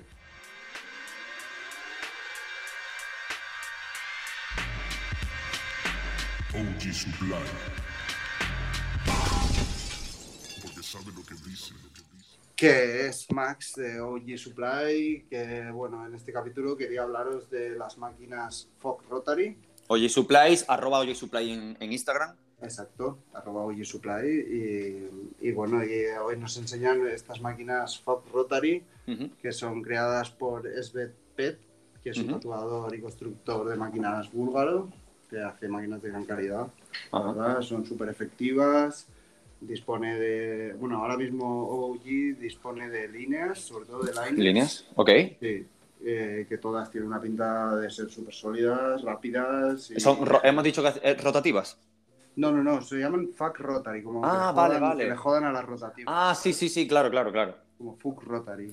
Y, y bueno, eso son máquinas súper sólidas, eh, no sé, al- yo las he estado viendo y la verdad que parecen increíbles. Buen material, es curioso, ¿no? Sí. También eh, tenemos, conocemos de primera mano nuestro amigo Beso también búlgaro, máquina eh, in- Sí, impecable. no, Bulgaria siempre buenas máquinas. Calidades. Bulgaria calidades. Calidad búlgara, tío, qué buena. Total. Y nada, así más específicamente, decir que son máquinas que trabajan a 7 voltios, con una rapidez bastante remarcable. Para los que les guste trabajar así rápidos y sueltos, yo esta es una gran máquina para ellos Ujú. o para ellas. Y nada, los materiales que están realizados son, por una parte, los chasis son de acero, o sea, tiene máquinas que son todas de acero, que todos sabemos que son sólidas, fiables, pero también tiene otras que son de aluminio y acero. Ajá. ¿sabes? La parte, digamos, casi toda la estructura es de aluminio. digamos, Para que pese menos, ¿no? Para que el, para el Sí, peso, imagino. exacto. Eh, casi todo es de aluminio, salvo el cierre del tubo, que es una pieza de acero que va Ujú. ensamblada al resto por la parte de los núcleos de las bobinas y tal, y así asegura la conductividad de todo, de Ujú. todo el conjunto, ¿no? Imagino será el tema del acero y aluminio. Tanto el peso y el acero en la parte de abajo serán como para, para que no se malee, ¿no? Como- Claro, para darle estabilidad, da Ujú. todo lo que es la base de la máquina y a la vez que de, pues, eh, la conductividad que pasa al núcleo de las bobinas también tenga, sea mayor que con el aluminio, ¿no? Exacto. Pues nada, recordamos a nuestra gente y siempre recomendamos que compre material de primerísima calidad en OG. Supplies. Eh, también quiero recordar en cap capítulo, no me voy a cansar, de eh, las agujas unicorn. La gente, por favor, que no es, no, es, no, es, no es postureo de tema de colorcito de la aguja y nada, no, no, la aguja van que flipas. Para que flipas, sí. Más O sea- si con máquinas Rotary, que Claro, claro, es la combinación perfecta. es la combinación perfecta. Pues sí, sí, bueno. eh, animamos a la gente que compra Unicorn porque son unas agujas espectaculares y, y- y si tienen duda de tema de, mira, estoy no contento con esta aguja, tal, eh, hay salto de calidad, ¿eh? Hay salto de calidad. Sí, sí. Bueno, volviendo a la máquina esta, también quería comentar que el precio son, valen 250 euros cada una, lo cual la convierte en una máquina de calidad-precio Muy buena. Eh, bueno, yo diría mejorable porque yo qué sé, eso, yo las he tenido en la mano, las he, las he testeado un poco y tal y son de primerísima calidad, ya te digo, por Ujú. 50 está súper bien. Y Ujú. remarcar que los diseños que van desde modelos clásicos, tipo como Supreme de, la, de Spalding o la IFA Ujú. de Paul Rogers, a otros como más innovadores, ¿no? Yo sé, más propios de... de- El propio constructor, ¿no? Eso es. Sí, pero vaya, que todas tienen un acabado finísimo, ya te digo, están hechas en CNC, que es eh, el corte por el control numérico este, Ujú. Y eso, pues no sé, cada una con su personalidad, con unos colores, con unos ajustes de a cada una, pues para una cosa o para otra, no sé. Yo recomiendo que para el que quiera una buena máquina a buen precio, que no lo piense y salga con una vez. Pues nada, recomendamos que la gente que gaste, por favor, que Sí, gaste. bueno, pondremos fotos y todo eso para que la gente vaya Sí, para que la gente vea. eso, Siempre los en YouTube, La en- y todo. En YouTube siempre se verán mejores, mejores fotos. Eso es.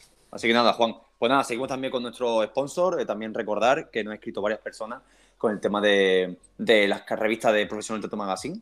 Ujú. Eh, nada, eh, hicimos un sorteo, hubo un ganador, muy contentos. Y nos han preguntado si vamos a hacer más sorteos. Bueno, puede ser. Pues estamos, estamos en proceso. eh, revista número uno de España del Tatu. Eh, hay cinco números, eh, los cuales súper guays. la- Animamos a la gente que las Los compre. tres primeros ya están soldados. Y nada, y también dar las gracias a nuestro también sponsor, Tiger Speed. eh, ha vuelto a tener stock. Y nada, pues seguimos con la entrevista de Acetate sin más dilaciones. Perfecto, gracias. Hasta luego, Un abrazo.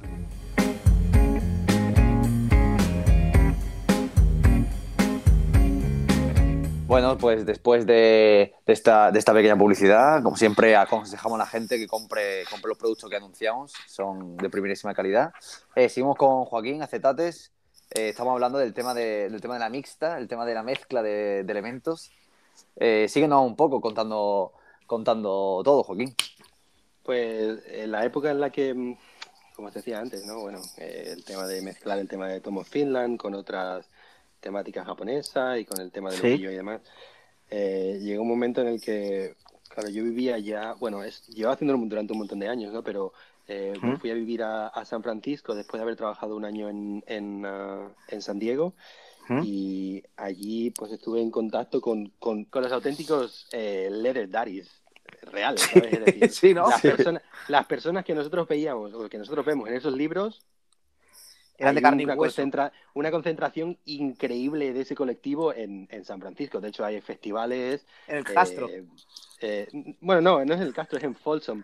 Ah, en Pero Folsom, vamos, sí, en, Ca- en Ca- en Castro también los ves. En Castro eh, también, sí. Y nada, y, y al estar viviendo allí y, esta gente ver que yo hacía este tipo de, de, de mezclas, ¿no? Y de, y de análisis de imágenes de esa forma, eh, pues empecé a hacer un montón de ellos, pero era no parar, uno detrás de otro. Uno Ahí te, te, te hinchaste, imagino, ¿no? Claro, porque ahí al final, claro, tomó Finland, toda la, la cultura gay y demás en San Francisco, Claro. que es muy mítico. Imagino que te vas hinchado a currar. Claro, efectivamente, llegó hasta tal nivel que una de las personas que trabajan para la fundación de Tomo Finland, que es el, no sé cómo se dice eso- esto en español, es como el curator, el cur- curador, no sé. Sí, el que, la como el, el- como la, sí, es, a ver, ¿cómo se llama? Es como el, director de arte, vamos a El director que, que lleva toda la, con la administración del arte, sí. Efectivamente. Pues me, me- me encontró a través de Instagram y me, me pidió que le tatuase y que, y fui para allá para verlos en la, en la, en la fundación, ¿no? Y entonces ya en la fundación eh, me reuní con todos ellos, me reuní con, con el director de la fundación, que era eh, el- eh, la persona que era el, el, el novio o marido de, de, de- de- de este artista, Sí. ¿no? Eh, y nada, y ahí vi a la fundación, vi todos los originales, los tuve en mis manos, los originales de, Increíble, ¿no? de- del artista y fue la hostia puta, ¿sabes? Eh, al final eh, llegamos con un acuerdo de, de hacer una especie de, de exposición juntos, Sí. eh, pero luego lo que pasó es que llegó el, el tema del COVID y entre que llegó el COVID, que yo me fui a vivir de San Francisco a, a Nueva York y demás, pues truncó un poco toda la energía que yo tenía de, de- de hacer Hmm. eso. Claro. Qué mala al suerte, hubiera sido, hubiera sido una cosa bastante guay, ¿eh? Hubiese sido interesante. De hecho, me ofrecieron eh, eh, la fundación, lo que es. eh, la fundación es una casa gigante que hay en, en Los Ángeles. Y me ofrecieron la casa entera para hacer una exposición. Qué guay, tío. Ah, bastante, bastante guay. Yo creo que una cosa que he aprendido de, de- después de tantos años viviendo aquí en Estados Unidos es que aquí en este país no importa si la persona que tienes enfrente es el galerista más famoso del mundo o es un coleccionista o es lo que sea. Es decir, todas estas personas siempre tienen interés en escuchar qué es lo que tienes que aportar. Si Claro. lo que tú quieres aportar es interesante y, y les suena que es algo que ellos están interesados en, en- en hacer o en llevar a cabo, eh, Mm, te van a dar la oportunidad, la oportunidad de hacerlo. Eso es una cosa que yo veo que es totalmente diferente al mundo de lo que vivimos a día a día o vivíamos a día a día en España. Sí. Es decir, tú eres un artista en España. Eres un artista que, en nuestro caso, pues tatuadores, ¿no? Es decir, vale, ¿qué, ¿a qué te dedicas? Yo soy tatuador. Ah, eres tatuador, o sea, haces tatuajes. Claro, yo soy tatuador, tatu- hago tatuajes. Aquí en Estados Unidos, si la forma de denominar esta categoría es más como eres artista del tatuaje. Es decir, es una cosa que es completamente diferente. Es una no- disciplina, ¿no? Dentro del arte, una Efectivamente. disciplina.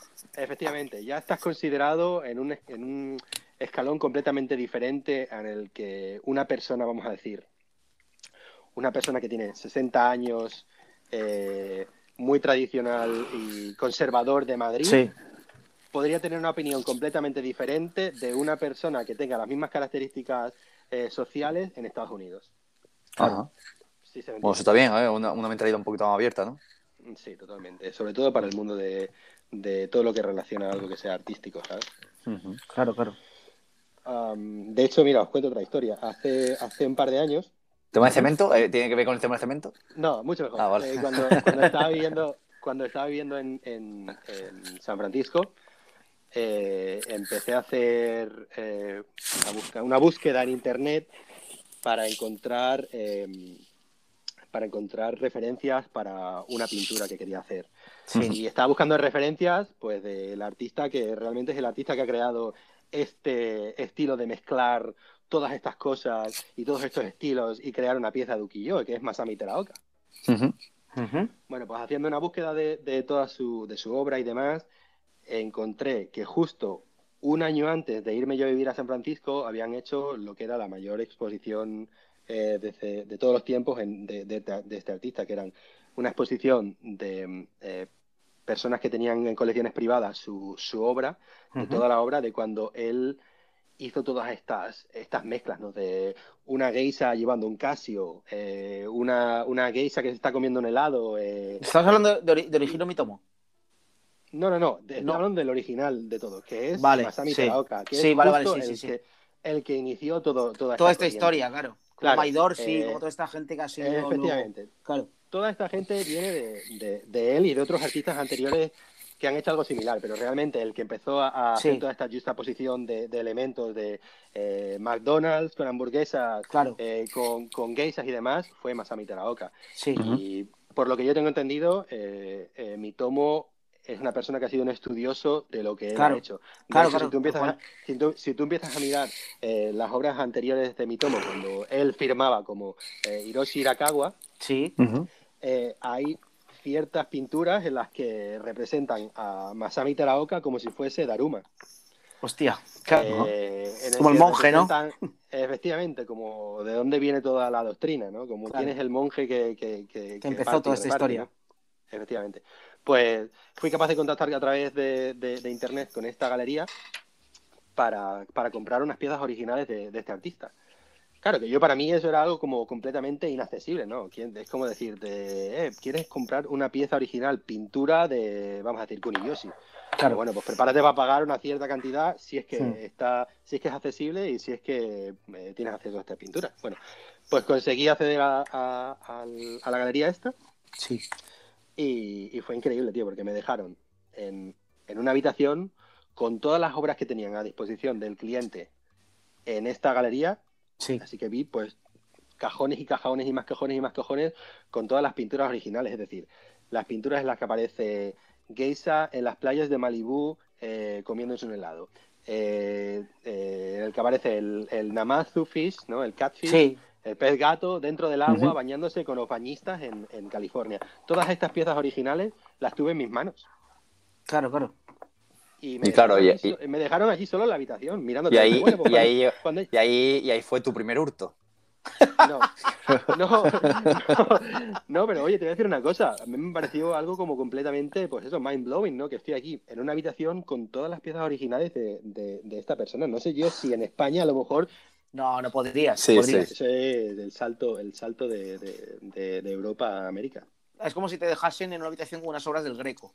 Y te dicen, toma, pues eh, échales un ojo a cualquiera. ¿no? Efectivamente, si eres tan, tan apa- eh, si, si eres tan apasionado de, Claro, de- si realmente de- te gusta de- esto de tanto, eso, ¿no? Claro. es decir, si a ti te gusta Velázquez, No vas a liar, artista favorito, claro. pues claro, evidentemente te vas al Prado y ahí, pues evidentemente no te- no te dejan ni echar fotos. Claro, Entonces claro. es todo lo que tú puedas retener en tu retina, ¿no? Pero claro, si tú eres apasionado de, de este tipo de, de- de- de- de arte, ¿no? De este tipo de corriente, y te dejan Claro. con el, el Godfather de, de este estudio, o sea, de este, de este estilo, pues es como increíble. Me dejaron solo en una habitación eh, con todo, con todo, con toda la obra de, de ese artista. Sí. claro, pues yo, ahí eso fue ya como me explotó la cabeza, ¿no? Qué grande, Claro, qué, qué grande, qué, qué diferencia con España, ¿eh? Hombre, a ver, tú piensas también, aquí te dejan solo, eh, le dejan solo una señora en una, en una iglesia y hace Y- el esteomo este. claro. Es que, es que, O sea, fantástica la analogía, me parece la hostia. claro, es, es que también es el tema, ¿no? El de- Te, deja, te dejan solo en una iglesia y haces eso, ¿no? y hace eso, ¿sabes? ¿Cómo se llama? ¿Cómo se llama el pueblo ese? ¿Cómo es? Eh, eso, está, eso está en Aragón, aquí Sí. cerca de Zaragoza, que es, es la iglesia de Borja. Exacto. la- Y fue una, una señora que se llama Teresa, doña Teresa, que, bueno, pues, que, que eso, que, que intervino un Cristo. Claro, pero aparte, aparte eh, hay, que, hay que recalcarlo que cuando la mujer. bueno, eso ya es un punto turístico. La gente va a ver esa, Sí. esa- la que lió. Eh, Claro, claro, es, que, es que luego ese, ese, era un pueblo, es un pueblo muy pequeñito, Borja, y luego se hizo súper famoso, entonces claro, venía gente Claro. de todos lados de España solo para ver el Cristo, el Cristo de el Eceomo de Borja. Quiero destacar en, en su defensa que ella hizo declaraciones diciendo que es que no lo dejaron acabarlo. No me dejaron terminar, eso fue lo que dijo. Eso dijo, eso no dejaron terminar. Bueno, pues eh, la diferencia, ¿no? De, de, Claro, claro. de dos países, dos países, que esa confianza. Bueno, imagino también que habrá algún tipo de cámara, ¿no? Cuando te dejaron con, esa- con esas obras. No Sí, este tío es- Supongo, supongo que sí. Tienes que tener en cuenta que esta galería pues será una de las galerías más, más importantes de, de California en el mundo de- de- del arte contemporáneo. Es Ajá. decir, esta gente tienen no solamente en, en cuenta llevan a, a este, a este artista, que Sí, llevan representando desde el año 98, me parece. Pero tienen a un montón de artistas de- de- del arte contemporáneo que, pues vaya, pinturas Claro, sí. de, de- de millones y millones y millones y millones de, dólares. Bueno, y ahora lo, importa- lo importante, ¿llegaste a comprar alguna obra? Sí, sí. eh, de hecho, compré desde, desde mo- en aquel momento compré una Ujú. Ajá. eh, y después de eso he sido capaz de comprar otras otras cuatro eh, después de, de haber entrado en contacto con ellos. Eh, tuve más confianza con, fui haciendo con más confianza con, con las personas de, de la galería y sí. siempre que iba a San Francisco a, a hacer guest spots a, a Seven Son, eh, pues hacía una reunión con ellos y decía, oye, ¿tenéis algo nuevo que a lo mejor haya decidido el que quiere poner a la venta? Y hay cosas que son pues brutales, brutales. Otras cosas que están fuera del, de- de- del alcance de cualquier tatuador, yo creo, a no ser que te eh, cojas una, ¿cómo se dice esto? Un, un crédito de un banco para, para que pagar el resto de tu vida. O- pero hay cosas que son, hay cosas que son asequibles, es decir, eh, si te gusta y, y- y tienes esa pasión, ¿no? Por ese tipo de, de arte, Hmm. pues oye, hay Sí. cosas que son bastante accesibles, ¿no? Para, para cualquier bolsillo o para muchas, muchos bolsillos. Sí, Bueno, aquí- has comentado, Joaquín, lo de, lo de Seven Son. Eh, Sí. Bueno, queríamos comentar un poco también. Sabemos que has estado por muchísimos estudios de primer nivel y tal. Y cuéntanos un poco los viajes así de que han podido influir en tu carrera. Pues yo creo que realmente... eh, Bueno, aparte del lo Estados que- Unidos, ¿no? Aparte del Estados Unidos Sí, que sí, estuviste, sí, sí, sí, que has sí, dicho sí. antes. Sí, yo creo que realmente el viaje, o sea, el viaje o el, o el punto de, de mi carrera que, que más ha influido en, en quién soy yo hoy como artista y, y el punto al que, al que he conseguido llegar ha sido cuando eh, mi mujer y yo decidimos irnos a vivir de, de San Diego a, a San Francisco. Eh, yo llevaba siendo eh, artista invitado en, en Seven Son durante ya unos cuantos años, eh, pues había, eh, había creado una relación de amistad con, con, con Luke y con otros chicos del estudio también. Y como nosotros estábamos viviendo en San Diego, que era una ciudad que era un contraste súper gigante, era la primera ciudad en la que nos fuimos a vivir de Estados Unidos cuando decidimos dar el salto desde, Sí. desde Madrid. Entonces, San Diego, tú, tú planteate que estás viviendo en Madrid, una ciudad en la que tú tienes que coger el metro casi para la mayoría de las cosas, ¿no? Para largas distancias, coges el metro, está todo bastante lejos. Es una ciudad, pues, de contraste, una ciudad en la que todo va súper rápido, una ciudad en la que, pues, las calles están llenas de gente en todos los sitios, Ujú. gente gritando, gente cantando, gente de camino al trabajo. Y de momento te vas a vivir a una ciudad en el sur de California en el que para llegar a tu casa tienes que conducir, en el que para ir al trabajo tienes que conducir, en el que no hay un núcleo urbano como el que puedes conocer en Madrid. Claro. Es decir, cuando tú vas a Madrid de viaje o vosotros que, que habéis estado allí trabajando como artistas invitados o, o viaja- o visitando a colegas o lo que sea, tú aterrizas en una zona, eh, te coges el metro para otra zona y dependiendo de las necesidades y lo que tú quieras hacer, vas o a Malasaña, o vas a Chueca, o vas a Bilbao, o vas a eh, Sol, o vas a eh, Lavapiés, ¿sabes? Sí. Pues aquí era todo como súper extraño, es decir, eh, si tú quieres ir a lo que es el downtown, el centro de la ciudad, Ujú. vas ahí, pero son todo como todo súper comercial, tiendas de Levi's, tiendas de, de, yo qué sé, Urban Outfitters, eh, Sí. tiendas de- del rollo y restaurantes para gente que es como el rollo turisteo de la ciudad. Mm. Luego, el estudio donde trabajábamos nosotros en ese momento, que era eh, Full Circle, estaba en una zona que era como una zona medio rollo para gente más hipster y demás, para, para gente más como residencial, eh, con restaurantes, pero todo como un poco más underground. Es decir, por la noche, a partir de las 8, esa zona estaba completamente muerta. Sí. Entonces, ese contraste de estar acostumbrados a vivir en Madrid con una cierta, eh, yo qué sé, forma de vivir, ¿sabes? Y, y cambiarnos a un sitio en el que todo era conducir, conducir, conducir, conducir, conducir, que es como el estereotipo de cuando te vas a vivir a. Estados Unidos, a no ser que te vas a vivir a ciudades como Nueva York o San Francisco, es todo conducir, conducir, conducir, ¿no? Claro. Claro. Sí, las distancias son enormes, entonces, claro, Claro, tienes que conducir Es decir, yo para, para. Aquí hay veces que tú miras el mapa y dices, a ver, ¿dónde tengo que ir? Pues tengo que ir a Manhattan a hacer esta cosa, ¿no? Y miras y pone distancia 3 millas, 47 minutos en coche. Uf. Es decir, Me muero, tú, ponte, tú ponte que tú estás dentro de tu coche sentado en Callao, esperando para ir a Cibeles. Y pone distancia 3 kilómetros, eh, tiempo de recorrido 45 minutos. Pues te quieres pegar un tiro. Claro. Claro. Ahora, ¿qué es lo que pasa? Que tú miras el metro y el metro no te dice 45 minutos, pero te dice 37. Es prácticamente parecido. O sea que- Claro, entonces Claro, claro. básicamente al final dices, pues mira, por lo menos estoy 45 minutos, pero estoy en el coche aquí escuchando música o hablando con quien sea o lo que sea. Claro. Bueno, pues la movida, que San Francisco, o sea, San Diego no, no funcionó para nosotros y nos decidimos ir a, a San Francisco. Entonces, eh, pues hice un par de guest spots para ver si realmente me gustaba trabajar allí con ellos, para que estuviese seguro del cambio que íbamos a hacer.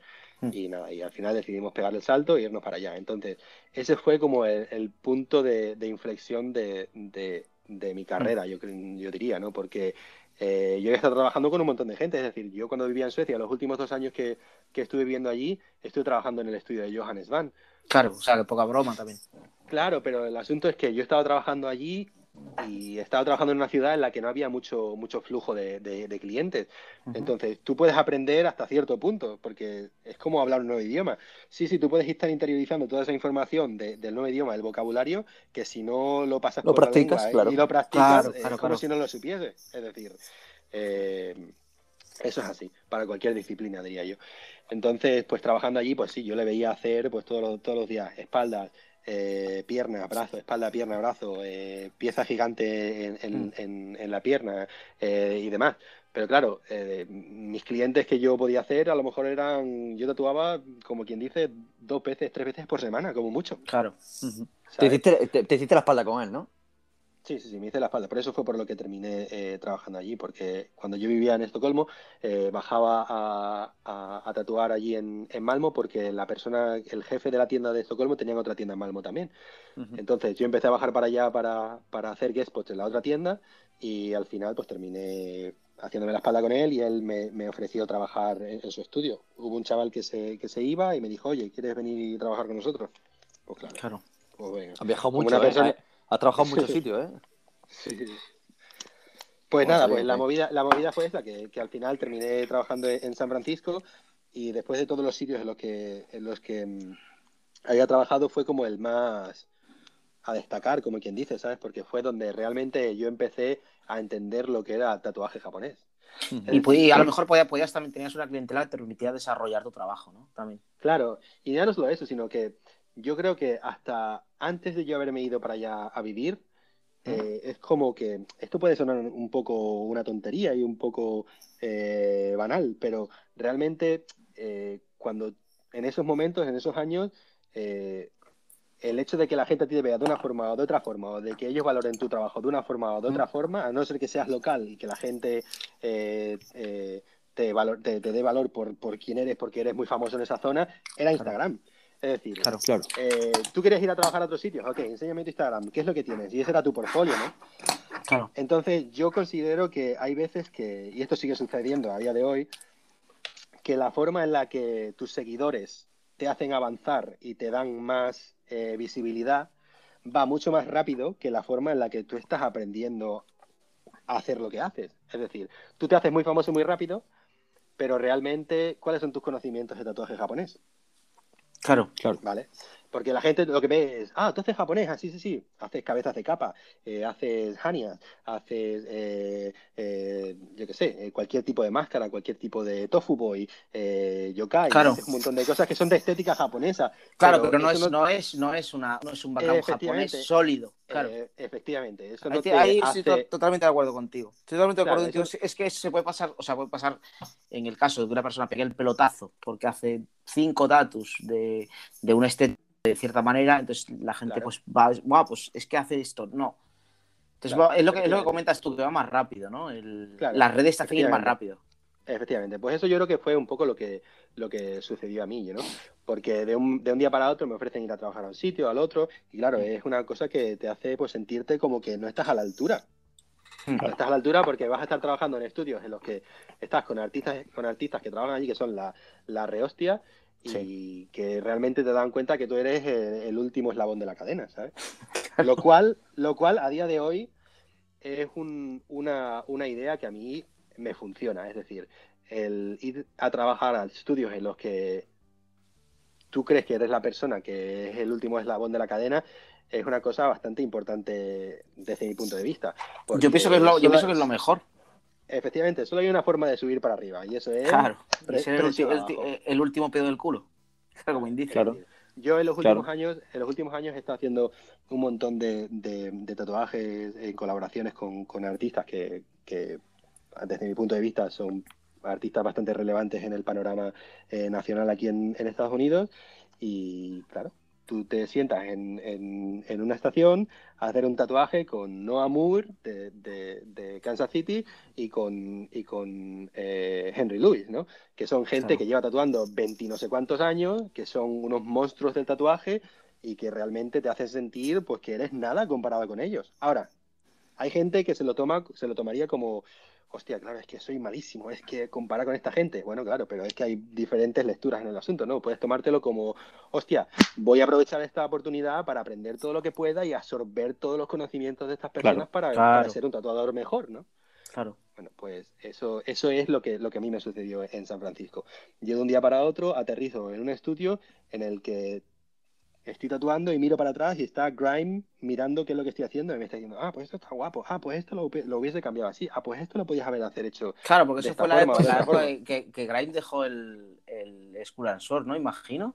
Claro, y se fue eh, para allí, él- al Seven Son. Claro, efectivamente, él era el dueño del estudio y Sí. entre que eh, las circunstancias personales de, de algunos de los, de los, de los tatuadores Mm. cambiaron, pues al final decidieron cerrar el estudio y él eh, terminó tatuando pues con la Claro. persona que era más cercana a él en ese momento, que era Luke Stewart, ¿no? Sí. Pues el hecho de trabajar yo con estas dos personas fue lo que a mí me cambió y me hizo tener una visión básica de lo que es eh, el, el tatuaje japonés como lo entiendo a día de hoy y sobre todo el fondo, que al final yo creo que es de lo más de la parte más importante del, del, del tatuaje japonés. Es decir, eh, lo que decíamos antes, tú puedes llamarte eh, a ti mismo tatua- tatuador de estilo japonés, pero hay unas cosas que, que se ven a través Hay que de- saberlo. del cristal y es que hay que saberlo. Es decir, No todo vale, no todo vale. Claro, es decir, ¿cómo, ¿cuál es tu estilo de agua? ¿Cuál es, tu, cuál es el estilo de, de- de fondo que haces? ¿Cómo son tus rocas? ¿Cómo Ah, son tus... Ahí es donde, ahí es donde están los, los verdaderos galones, ¿no?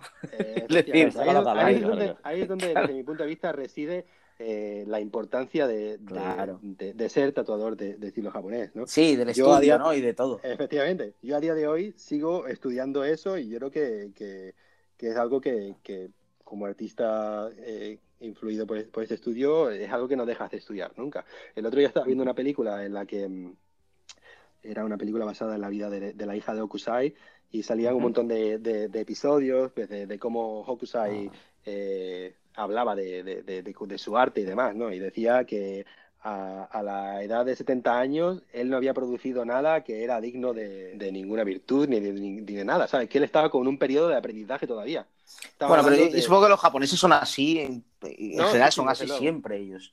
Totalmente, totalmente. De hecho, yo tengo eh, algunos colegas aquí en, en Nueva York que son japoneses y que a veces hemos estado hablando de, de ellos y que ellos eh, analizan este tema de los egos y demás como, pero ¿cómo una persona puede decir esto si tienes solo 35 años? Es que eres muy joven, es que todavía no. Es que, claro, evidentemente te haces un, un aprendizaje para, para ser cocinero con Chiro y te va a tener 10 años haciendo arroz. Claro. Claro, efectivamente, pues Son, eso, eso- es otra visión, es que el Japón. el Son muy disciplinados, son es muy otra- Es otra disciplinados. visión. Totalmente. Pero bueno, es algo digno de, pues de, de eso, de mención, porque cualquier persona que, que se llame a sí mismo tatuador de estilo japonés, yo creo que tiene que tener, compartir por lo menos Claro. eh, partes de esta, de esta visión, ¿no? De, de, lo que es eterno, eterno- del eterno aprendiz, ¿no? De, que se Claro. habla en España. claro. Igual te digo, es que el, el mismo estilo, que lo hemos hablado con algunos invitados más, el mismo estilo como que te, o sea, tiene que ser y te tienes que centrar de tal, de tal manera y tan serio que tienes que hacerlo así, ¿no? De, de aprendizaje y hacer estas cosas así, estas cosas allá, ¿no? El mismo, el, el propio estilo japonés creo que te, te obliga a ser de esa manera un poco. Ser de- se- te obliga a ser de otra pasta, yo creo. Claro, tienes otra que tener en cuenta que, que desde mi punto de vista, eh, todos los tatuajes, todos los estilos de tatuaje, o la mayoría de los estilos de tatuajes, requieren un estudio previo, ya sea de, de la, de la parte técnica, de la parte de temática, de la parte de referencias, pero junto con el estudio tra- de- del el estilo tradicional, tra- tradicional americano, tradicional de- europeo, eh, yo creo que el, es- el estilo japonés es lo que requiere como interiorizar mucho más información, porque ya no solo es la, la estética, las fórmulas que se utilizan para, para analizar las imágenes, es decir, la forma en la que hace la comisura del labio, la forma en la que hacen los ojos, la forma en la que hacen eh, las cuerdas, la forma en la que hacen eh, las armaduras, la forma en la que hacen todas estas cosas, sino también es entender cuál es la temática, qué es lo que estás haciendo, las estaciones, eh, Eso los colores, eh, un montón de cosas que Son cantidad de, Tienes que re- entenderla. cantidad de reglas. sí. efectivamente que tienes que entenderlas para hacer algo que sea un poco más Y para que sea, para que Eh, sea honesto, preciso. al menos. efectivamente, efectivamente. Claro. Bueno, también quería preguntarte un poco, bueno, es una pregunta un poco random, pero bueno, ¿cómo enfocas tu trabajo diario? De referencias, mm, un poco algunas tus referencias y demás, cómo enfocas tu trabajo diario y demás. Sí, pues yo realmente los materiales que utilizo de referencia a diario están en los libros, es decir, son eh, mayormente eh, libros de referencia de, de ukiyo-e o tengo una colección súper grande también de, de, de prints originales que utilizo para Ujú. muchos de mis tatuajes, eh, sobre todo para eh, prestar atención a los pequeños detalles. Poco Sí. se habla también, poco se habla de la cantidad de originales que, está- que estás mencionando. O sea, veo, veo que hay tanto de obras de arte como, como de tatu, o sea, ahí se ve que Sí, se maneja hombre, el tema, claro. ¿eh? Eso es como, eso es como, vamos a ver, si tú eres una persona que eres carpintero, a ti te gusta tener la mejor motosierra, los Claro. mejores cinceles, los mejores martillos, los mejores todo, Claro. ¿sabes? Sí, sí, sí. Pues para mí que me lo tomo tan en serio, pues la verdad es que ya solo el hecho de, de lo que te hace sentir tener una pieza original de, de estos artistas que estamos hablando, de una Sí. pieza que a lo mejor fue impresa en el año 1820, por decirte un ejemplo, ¿vale? Sí. y que, y que nosotros tenemos la, la posibilidad de tener estas piezas en tus manos y a través de estudiar lo que tú estás viendo así en primer plano, puedes producir un tatuaje de la misma estética hecho en Estados Unidos por un Claro. español que hace japonés. Es verdad. de, un- Extremadura. No, de español Extremadura. no, eso iba a decir, un extremeño. Efectivamente. O sea, particularmente. Efectivamente. Efectivamente. Hace, hace no mucho eh, eh, estuve viendo un vídeo en, en- en las redes sociales de alguien que, que hacía como una especie de, de, de- no sé, como exponía una idea y decía, ¿cómo se va a ver el arte en el futuro? Y ella exponía la idea de cómo iba a ser el arte asiático, o en, e- o en, este, en este caso el arte japonés, en, en el año 2500, vamos a decir, ¿no? Sí. Y decía, y decía algo así. Pues mira, chicos, eh, estamos ahora mismo en, en el, en el ala del arte japonés y mm, básicamente todas las obras que veis expuestas en este ala eh, fueron realizadas por este artista de eh, eh, Ámsterdam. Lo hizo Claro. todo con, con este pincel y el artista eh, vivía en Chile. Claro. Claro. Es decir, Claro, claro. Para, que vea, para que veas la dimensión del asunto, es decir, También el mundo se ha los abierto. También el mundo se ha abierto mucho, ¿no? A la hora de, viajar, de todo. Claro, los clásicos son los clásicos y evidentemente las obras que, que- que- que se han producido en la antigüedad no van a ser no van a ser nunca reproducidas de la misma forma, ¿sabes? Porque Claro. vivimos en un mundo en el que, yo qué sé, todo va de una forma mucho más rápida, en el que la gente tiene un tiempo limitado para ciertas cosas y en aquel momento era todo tu tiempo para eso, es decir, si ves cualquier documental de, de cómo era la vida en, en Japón en aquella época, era si tú eras pintor, pues te levantabas, empezabas a hacer los pigmentos, empezabas a pintar y ya eh, por la Te noche, cuando ya, estaba, ya te acostabas y te levantabas y así todos los días de tu vida, ¿sabes? Claro. Claro. Aquí ahora te levantas y pues hay un montón de, de, de- de eso, de, ruido en el ambiente, ¿no? Es decir, ruido en cuanto Distracciones, a... distracciones. Distracciones, ¿sabes? Es decir, tiene las redes sociales, Redes. tiene sí. lo que, lo que la gente habla en las redes sociales. Lo que la gente habla de lo que la gente habla fuera de las redes sociales relacionado a las redes sociales. Eh, de Tal lo cual. que la gente habla de, yo qué sé, de este tatuador aquí, de este tatuador allá, de este tatuador aquí.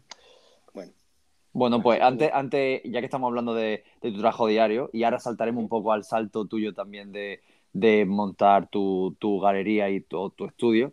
eh, en tu trabajo diario, ¿qué pasa con tu técnica, tío? ¿De qué, de qué vas? Se puede decir, ¿de, de qué vas? bueno. O sea, Eh, eh, sabemos que, que- sabemos que te gusta mucho bichear rollo de máquina, comprarte máquina, mirar a ver este, este material, este cual, pero ¿qué pasa contigo, tío? ¿Qué, qué programa utilizas utilizas para retocar las cosas? Muchas gracias. Eh, bueno, básicamente hace, hace pocos meses que empecé a utilizar una cámara propiamente, cámara para, para hacer fotos de, mi- de mis tatuajes, ¿sabes? Porque eh, hasta este momento tenía el móvil más básico de, iPhone. No es que sea una persona muy tecnológica, es decir, cuando compro cosas me gusta tener cosas que sean buenas, cosas que, que aprecie por, por la forma en la que están hechas, por la calidad, por, por lo que sea, ¿no? Pero en cuanto a, a- a tecnología, la verdad es que no es que sea una persona muy, muy, muy tecnológica. Hay ciertas cosas que me gustan, pero vamos, no es que sea muy puntero en eso. Pero sí que es cierto que, bueno, oye, lo que decía antes, a todo el mundo le gusta tener eh, herramientas que funcionen, ¿no? Eh, entonces yo siempre he estado muy obsesionado con el tema de, de, de la técnica. Es algo que a día de hoy es cierto que me estoy un poco desligando de ello porque, claro, ¿Quién lo diría? tú tienes- Sí, claro, ahora son, ahora son menos técnicos los tatu. cuando te, cuando, te, cuando te centras en el mundo del tatuaje japonés, te das cuenta de que el hecho de que alguna línea esté un poco de una forma o de otra forma Claro, claro. No, Eso no, no no va a ningún lado. no va a alterar mucho el resultado de, de- de una pieza, ¿sabes? Entonces, pero bueno, cuando yo empezaba a tatuar, pues claro, tú empiezas a tatuar y ¿cuál es tu, tu, tu intención? Tu intención es hacer un tatuaje que sea lo más perfecto posible Claro, para que para que venda, ¿no? Para que la gente diga, hoy ¿qué calidad tiene este tatuaje? ¿Qué bien hecho está? Eh, me, Me interesaría con tatuarme con esta persona, efectivamente. Entonces... eh, Y claro, yo, y tú te, y claro, yo me pasé. Claro, tú tienes que tener en cuenta, tú tienes que tener en cuenta que yo no tengo ningún, ningún aprendizaje, es decir, yo aprend- eh, lo, que, lo, que, lo que aprendí fue solo a través de, de tatuarme con gente en España, la- las personas con las que tatué, los que me tatué desde el principio, eh, a las que, claro, le iba sacando un poquito de información por aquí y por allá, ¿sabes? Es decir, eh, era la única forma en la que tenía yo de, de aprender al- algún truco. Mm. Irme a tatuar a Barcelona, irme a tatuar a Madrid, irme a tatuar a, eh, yo qué sé, donde fuese, ¿no? Eh, entonces, pues esa obsesión de, de hacer una línea perfecta, de hacer un tatuaje sólido, de hacer un eh, tatuaje que, que se viese perfecto, que es lo que decía ahora. Ahora mismo, pues estoy un poco intentando desligarme de eso e intentar hacer que todo se vea más fluido, que se vea eh, eh, una mejor, que sí, que siente perfectamente en el cuerpo, que tenga Mm. un estudio previo de la anatomía que haga que el tatuaje se vea pues fluido, ¿no? Pero sí, anteriormente, ya te digo, estaba completamente obsesionado con la línea perfecta, si es que eso existe, no sé si eso existe, pero bueno, es una línea que se vea bien, que dure en el tiempo. Y de hecho, eh, estuve en España hace, hace no mucho, en noviembre, y vi un tatuaje mío que, que hice hace como a lo mejor 11 o 12 años. Y yo ¿Estaba bien? flipé, dije, y dije, dije, hostia, pero estas líneas es que yo creo que no soy capaz de hacerlas hoy, a día de hoy. Bueno, está bien. Claro, es que por eso fue lo que me gané la fama esa de, de acercarme tanto a los tatuajes. Tecnicidad. Claro, es verdad, es, es, verdad, es de verdad. los míos. Acercarte Es- mucho, sí, sí, sí. Es de lo mío. Cer- Cercanía con cercanía el con el cliente. cliente. cliente. No, no, Cercanía no, con el o sea, cliente. cer- total, cercanía total con el cliente, hasta el punto de que, claro, yo terminaba el tatuaje y debería haberme instalado un limpia parabrisas en las gafas, porque las gafas Eso era lo- como... Eso lo había escuchado yo de la Dolores, porque ibas tú a trabajar allí hace años. Y me decía, no Ah, he sí, visto sí, a nadie sí, que se acerque tanto al cliente. Claro, entre que uso gafas y, y que, y, que, y, que, y que estaba persiguiendo esa línea perfecta y ese tatuaje Claro. sólido, pues me acercaba a lo máximo. De Vale, hecho- ¿y cuál- Sí, Perdona, perdona, te he cortado, que te he cortado. Sigue, sigue. Ah, no, no, nada, de hecho que, de hecho que aquí en, en Estados Unidos eh, hay otra persona que es muy famosa por acercarse a los tatus casi igual o peor que Gordon Combs y teníamos ahí una medio, medio com- competencia, ¿no? A ver quién era capaz de, de acercarse más. y Pero a ver, a ver, el que, a ver el que es- besaba, a el que besaba al cliente. Claro, claro, claro. O que le quería tinta en la boca. o que le quería El que besa la piel. ¿Y cuál, es, y, cu- y cuál es el truco del blanco? ¿Cómo se mete, cómo se mete ese blanco de manera tan sólida? Me lo, me lo- Oye, bueno, pues, me lo- eso- me lo- me lo puedes decir por privado, no pasa nada, ¿eh? sino que No, no pasa nada. Se me lo ha preguntado mucha gente. Yo, yo soy, yo soy súper, abierto. mira, a- solo lo he visto a- con ese blanco, se he visto contigo, así y con rellino. Ah, sí. De- Pues ese utilizamos- blanco, Utilizamos técnicas diferentes y, y- y- y pigmentos completamente diferentes. vale. Eh, yo normalmente lo que suelo hacer es utilizar una aguja de medium taper. Sí. Si- Casi, siempre utilizo para tatuar todo, ya sea un tatuaje de estilo más realista o un tatuaje con un gris eh, eh, sólido o con un gris muy finito, siempre utilizo agujas de medium taper y curvas. ¿Vale? Ah, con- o sea, no, no, o sea, como lengua del gato, ¿no? Como... Efectivamente. Ra- sí. round Siempre, siempre, efectivamente, siempre he utilizado esa- esas agujas, son las que más cómodo me hacen sentir para tatuar. Y todo como metiéndolo en círculos a una, a una, a un voltaje bastante bajito y utilizando eh, Starbright blanco. Ese es el Sí, truco. pues ahí, ahí está la Bueno, historia. eh, es que yo he Es- probado- hemos, dicho, hemos dicho un buen truco, ¿eh? a la gente, Hemos ¿eh? dicho un buen truco, escuche. Star Wars blanco y, bueno, el, el blanco también lo he probado yo, pero yo Sí, creo que yo son, muy, son, muy, son muy parecidos, la verdad, es que no sabría decir Bueno, yo he, yo he- yo he probado incluso blanco de, de pigmento. El De pigmento, ¿no? utiliza- que utilizan en Japón, es decir, el polvo que tú lo mezclas con Sí. un poquito de witch hazel y con eso lo metes. Pero eh, tarda en curar un montón Claro. y hay veces que a lo mejor puede tener alguna reacción un poco tal. A ver, depende. Esta gente la mete con Tebori y es completamente diferente, ¿no?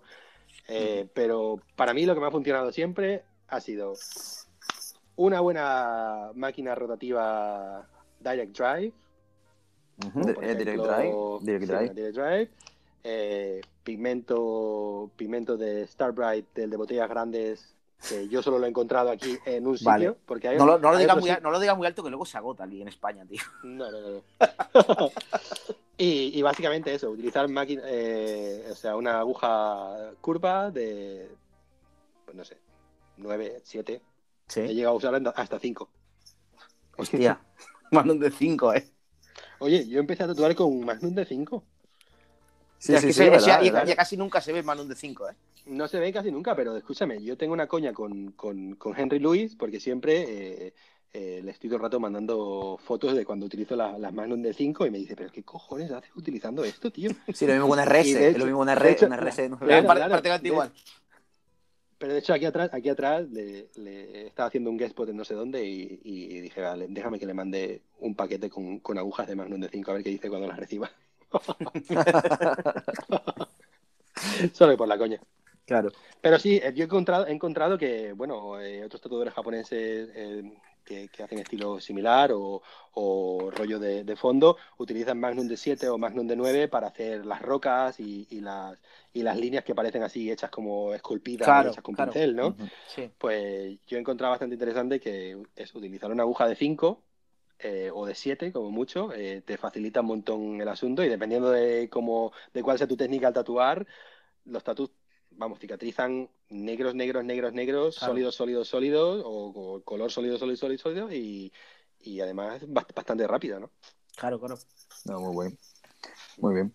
Bueno, pues eh, también un poco por, por culminar la entrevista, queremos preguntarte un poquito también por el paso que diste para montar eh, tu tienda. Un poco, Eh, un poco de promo, ¿no? De tu... Claro, Sí, es sí. una tienda.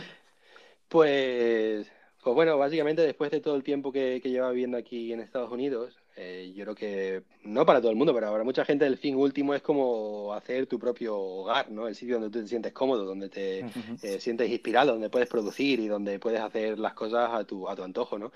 Eh, estuve trabajando aquí en, en Kings Avenue durante un poquito menos de un año y después de trabajar ahí durante ese tiempo, pues yo me di cuenta de que no era el sitio donde yo quería terminar, es decir, eh, quería trabajar en un sitio donde hubiese un ambiente más de, de- más creativo, eh, un ambiente más, eh, pues yo qué sé, yo soy español y seré siempre español, entonces siempre tienes esa forma de, de- de analizar la, la vida y las situaciones, ¿no? De que en España somos todos mucho más cercanos, más, eh, yo qué sé, a la hora de hablar, a la hora de, de comentar eh, las, las cosas que pasan en tu vida, las- a la hora de comentar pues lo cotidiano, incluso. Ujú. Eh, y el estudio este era un poco más como orientado a, pues a, más al negocio, a producir, pero sin que hubiese mucha interacción entre, entre los tatuadores, ¿no? Claro. Entonces, pues, claro, yo me di cuenta de que no era el sitio donde yo quería pasar el resto de, de- de mis días aquí en Estados Unidos, ¿no?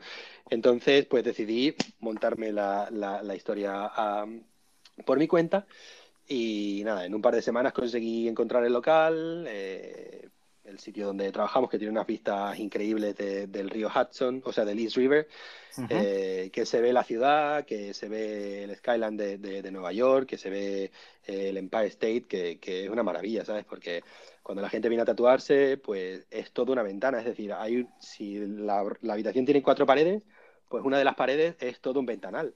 Entonces te estás tatuando y estás guay. disfrutando de, de la pista, del tiempo, si nieva, que ya nieva muy a menudo, pues estás tatuándote mientras que estás viendo unas ventanas que a lo mejor el, del suelo al techo hay como, yo qué sé, yo diría como unos 6 metros, una cosa así, que tiene nuestro, nuestro espacio. Pues es todo un ventanal en el que puedes pues admirar el tiempo, admirar el, eh, el paisaje, bueno, el paisaje, la- las vistas desde, desde la ventana y que, que lo hace pues bastante interesante. De hecho, todas las Qué personas que, que vienen tanto a trabajar como arti- artistas invitados como, como a visitarnos, según abre la puerta es como, wow. Claro. Qué guay, Sí, ¿eh? es la- esa es la reacción, la reacción clásica, es decir, todo el mundo es como, wow. Qué vista. Cuando- Pensaba que era- eh, Pensaba que era por los originales, tío. Aparte, aparte. ¿no? alguno, alguno que otro, alguno que otro también por los Bueno, y, te- originales. y ahí supongo que trabajas eh, tú, tu chica, Julia. Claro, al final, al, claro, eh, al principio era yo y, y al final pues terminamos siendo eh, mi mujer, eh, Rose Mm. Hardy y, y yo, más los artistas invitados que Bueno, pro- pronto va últimamente- nuestro nuestro amigo Jaime Negro también. efectivamente Sí. Negro, viene también Monea, viene eh, Jano Navarrete, Jana Navarrete también, lo vimos que iba. efectivamente.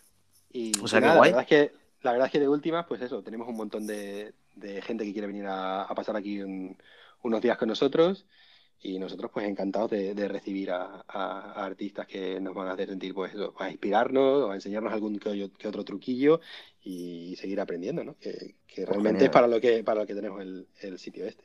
No solo para- te, te deseamos muchísima suerte, la verdad. muchas Exacto. gracias. Bueno, y por, y por último, eh, como te he explicado antes, que a todo esto, en la última entrevista con, con Agustín, Ah, la, la pregunta, ¿no? La, pre- la pregunta a la cual tú vas a tener que dejar otra pregunta ahora. Sí, Eh, me va a tener que dejar otra pregunta. La, la pregunta eh, que dejó Agustín era una pregunta un, no un poco, Era- no un poco compleja, no, pero... Era ba- bastante, bastante como críptica, ¿no? Yo la tengo aquí, la tengo aquí Sí. apuntada. Nos dejó Agustín Sí, eh, eh. la última pregunta y era: eh, ¿qué opinas un poco del metaverso? Y si mañana existiera la posibilidad, ¿tú crees cómo funcionaría el tatuaje en el metaverso? Si Sí. pudiera funcionar en el metaverso. Ya. Ah, bueno, como decía antes. Sí, sí, Poco sí, vale. tecnológico, ¿no? Poco Sí, sí, tecnológico. bueno, está bien, está bien, está bien, está bien. Mantenerse al día con, con- con los universos paralelos. Sí. Eh, yo, como decía antes, no es que sea una persona que esté muy metida en el mundo de las cryptocurrencies, ni en el mundo del, Lo- los del- NFTs. De, esto- de estos NFTs, ni de universos paralelos o de realidades virtuales, ¿no? Eh, ¿Que podría ser posible? Pues yo creo que sí puede ser posible el mundo del tatuaje en, en el metaverso. Más que nada porque tienes que tener en cuenta que todas estas, eh, estas realidades están, con- están controladas por personas que tienen unos capitales que son increíbles y que son los que realmente mueven el mundo. Es decir, a ti no te gusta, por ponerte un ejemplo, Rosalía, pues te va a gustar, pues te va a gustar, pues te va a gustar porque las personas que están ahí arriba te van a casi obligar a que te guste. Claro. Aunque no te guste su música, aunque no te guste ese rollo, aunque no te guste el flamenco fusión con el trap, con el rollo eh, comercial. Pero al final vas a saber que las canciones son estas y vas a saber cantar algunas de las canciones. ¿vale? Entonces, el Claro, te lo tener, meten, te lo meten. el tener, el tener eh, eh, como capitán de, de un barco a una persona que podría enterrarnos a todos vivos, como quien dice, ¿sabes? pues pueden hacer que esto sea posible. Sí. Ahora, que yo crea en que esto va a funcionar y que yo realmente crea en ello y que me interese, pues diría Sí, que un poco ya. a día, Es a día de hoy es, ¿no? es una, una cosa que es completamente fuera de la conversación, ¿sabes? Porque eh, estamos hablando de que nosotros queremos, eh, intentamos hacer un tatuaje que se parezca a las técnicas que se utilizaban en el año 1700, en el año 1800, y intentar hacer que parezca antiguo. Ahora, ¿cómo haces que todas esas cosas en las que tú crees, ¿sabes? Ya no, eh, sea sean, digital. sean apli- claro. sean- sean aplicables a un mundo digital. Es decir, vosotros os acordáis cuando veíais imágenes de eh, cómo va a ser el mundo del tatuaje en el año 2400 y veíais pues estas máquinas como son las máquinas de impresión 3D para hacer un tatuaje. Es decir, que estamos quitando eh, a, a un eslabón de Claro. entre la persona que te hace el tatuaje, el cliente y el resultado. Que Claro, era es- como la peli de Starship Troopers, que había una parte que se, se tatuaban. No sé si recuerdas ¿Verdad, esa verdad? peli. Sí, sí, sí, claro, me encantaba. Y Lo lo- los los- bichos me sí, flipaba. Claro, lo- y los tatuaba como una máquina y tal, ¿no? Y, o sea, no había ni tatuador, no había nada. Yo me imaginaba así. O sea, claro, nosotros intentamos estudiar una cosa e intentamos hacer una cosa que eh, resemble pues a eso, ¿no? Como a, a, eh, un estilo, a una forma de vivir, eh, a, yo qué sé, a un montón de historias, ¿sabes? Que yo no veo cabida para esto En este metaverso, en este metaverso. Pero bueno, eh, igual, igual, igual que te decía que en el año 1991 tú ibas andando por la calle y veías a, una persona utilizando un teléfono móvil de esos gigantes color gris y decías, joder, yo me recuerdo el, el comentario común entre las personas de a pie era, mira la hortera este, ¿dónde coño va con, con, con el Un teléfono ladrillo, este? O este- con o- o ladrillo. este claro, efectivamente. Ese piensa, ese quién se piensa quién es, ¿no? Gordon, Gordon ahora- Gecko. Efectivamente, y ahora, mira, estamos todos con el teléfono, ¿sabes? Claro, una, poco conversación poco- una, re- una conversación reciente que he tenido con, con un, con un amigo de aquí que decía, ¿tú te acuerdas cuando tú tenías, vamos a decir, eh, nueve años y quedabas con tus amigos y decías, pues quedamos en el parque de la coronación o en el no sé dónde? Y tú sabías que esas personas iban a estar ahí. No había ni GPS ni nada. Y sol- la única forma que tenías de, de encontrar a esta persona si no estaba allí era llamar otra vez a su casa y decirle a su madre, oye, Manoli, ¿dónde está? ¿Dónde está ¿Dónde Carlos? está? Claro. Que no- Ha salido. que no lo encuentro. Ah, pues yo creo que estará en el parque de no sé dónde. O si no está allí, está en casa de no sé quién. Y tenías que irte recorriendo eh, todos, esos, todos esos sitios hasta encontrar a tu colega, ¿no? Claro. Pues, ¿cómo han cambiado los tiempos desde entonces? Pues muchísimo. Ahora mismo sabes dónde está esa persona pa- mandando un mensaje, un mensaje de, de WhatsApp o, Claro. de, o de Instagram o lo que sea.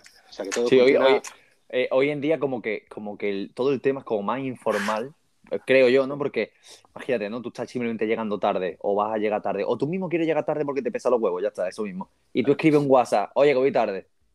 Fin. Pero antes, al Antes no, no, podías llegar Claro. tarde. por cojones. Claro. O sea, Efectivamente, el hecho de ser puntual, claro, es que cómo ha cambiado la vida desde, de todas estas cosas, desde que Claro. sucedió todo esto. a, Mauricio ahora- la venía de, a Mauricio la venía de puta manera los móviles, Mauricio. Es cierto, macho. Ser puntual en aquella época era una cosa clave, ¿sabes? Y se, Claro. y se además, además tú valorabas a la persona que era puntual. Claro. Decías, joder, es tío, es que siempre llegas tarde, es que siempre llegas tarde. No, este, Claro. es que este es muy puntual. Claro, claro, claro. Bueno, y Joaquín, cuéntanos, eh, que lo vamos a apuntar aquí. ¿Qué, qué, qué pregunta quieres dejar a nuestro siguiente invitado? Que no lo sabes, además. Que no sabes qué invitado es. A ver, yo diría que eh, independientemente de la, de la situación que tenga, que tenga este, este artista invitado, Ujú. independiente de si él tuvo una, un propio, ¿cómo se dice? Un aprendizaje o no, Sí. le diría que si tuvieras la posibilidad de hacer un aprendizaje con un artista vivo o muerto, en su estilo o en un estilo diferente, ¿quién sería y por qué? Ah, muy buena. Oh, buenísimo. ¿Vale? Muy buena, ¿eh? Vale. Quiero- La- quiero la- que- la- quiero- quiero- me gustaría que le sacaseis el porqué en cuanto a eh, en cuanto a eh, el contexto sociológico de la persona en concreto de, de cuando esta persona vivió, por si está interesado en eso, Vale. y también del estilo. Ah, muy buena. Mira, lo estoy apuntando ahora. Voy a, voy a tiempo, real, voy a apuntando. tiempo real, ¿eh? Si lo, lo a formular, vamos a formular como si pudieses tener un aprendizaje clásico con una persona, Sí. ¿con quién sería y por qué, no? Sí, de, de vivo o muerto, ¿no? Se puede decir. Sí, vivo o muerto. Es decir, si el próximo artista que tenéis es un, arti- un artista de estilo japonés, pues probablemente se irá a un artista clásico japonés, a Koronuma o a Ariyoshi o a saber. Si fuese una persona tradicional, pues a ver qué os dice. Sí, Claro, claro, claro, y sí, un sí. poco que haga, que haga hincapié que no sea. ¿Y por qué? Bueno, pues porque me gusta mucho, ¿no? ¿no? Que sea un poquito, un poquito más. Que se, que se moje un poco. Ah, pues muy bien, muy bien. Pues nada, Buena, Joaquín. buena, eh, buena pregunta, Joaquín. eh, muy buena esta pregunta y hasta aquí acabamos esta entrevista. Súper guay, súper entretenida, hemos reído, hemos llorado. Hemos, sido- hemos- llorado, hemos llorado de la risa con, con la, con, la, con la anécdota del, del cemento, tío. Sí, claro, es que po- po- poco se habla que, que, que, que casi muere, ¿no? Y aquí estamos aquí, este está vivo. Estaba aquí, estaba aquí de risa fija. hemos, hemos llegado, hemos llegado a poder compartir aquí tiempo, es decir, que lo hemos, hemos llegado a hacerlo. Lo superaste. Bueno, Joaquín, pues muchísimas gracias, Joaquín, y nos vemos, nos vemos pronto. Un placer, gracias amigo. por invitarme. Un placer. Venga, muchas Gracias, gracias. a ti. Hasta luego. Hasta luego. Chao. Chao.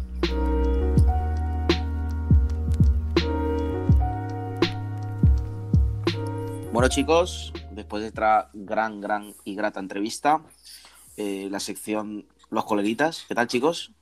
Hola, ¿qué Hola. tal, chicos? ¿Qué tal? ¿Cómo estamos? estáis? ¿Cómo estáis? ¿Cómo, cómo estás tú. Mauricio? ¿Cómo, cómo estás tú, Mauricio? Mm, un poco mal, tío. Tengo tos. Una, salud, ¿no? una salud bastante, bastante deleznable. Sí, sí. Eh, ¿Y de, cobazo? ¿Se puede, puede ser cobazo? Pod- Podría ser cobazo, no lo sé. Mañana lo, mañana lo sabré, la verdad. Podía ser, podía ser el tercero, ¿no? No, Mucha- segunda. segunda mucha vez. suerte. Ah. bueno. Ah, hubo uno que lo pillaste, pero no lo sabes. Sí, hubo uno que no lo pillé, pero fue al principio y no lo sé, tío. Y mira que yo soy tío fuerte como un toro y tal, y... pero no sé.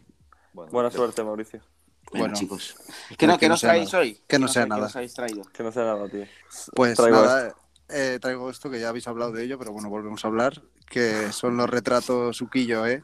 Sí. Que bueno, me parece como muy original, ¿no? El retratar gente famosa o actores o cantantes y tal, como, como el método Sí.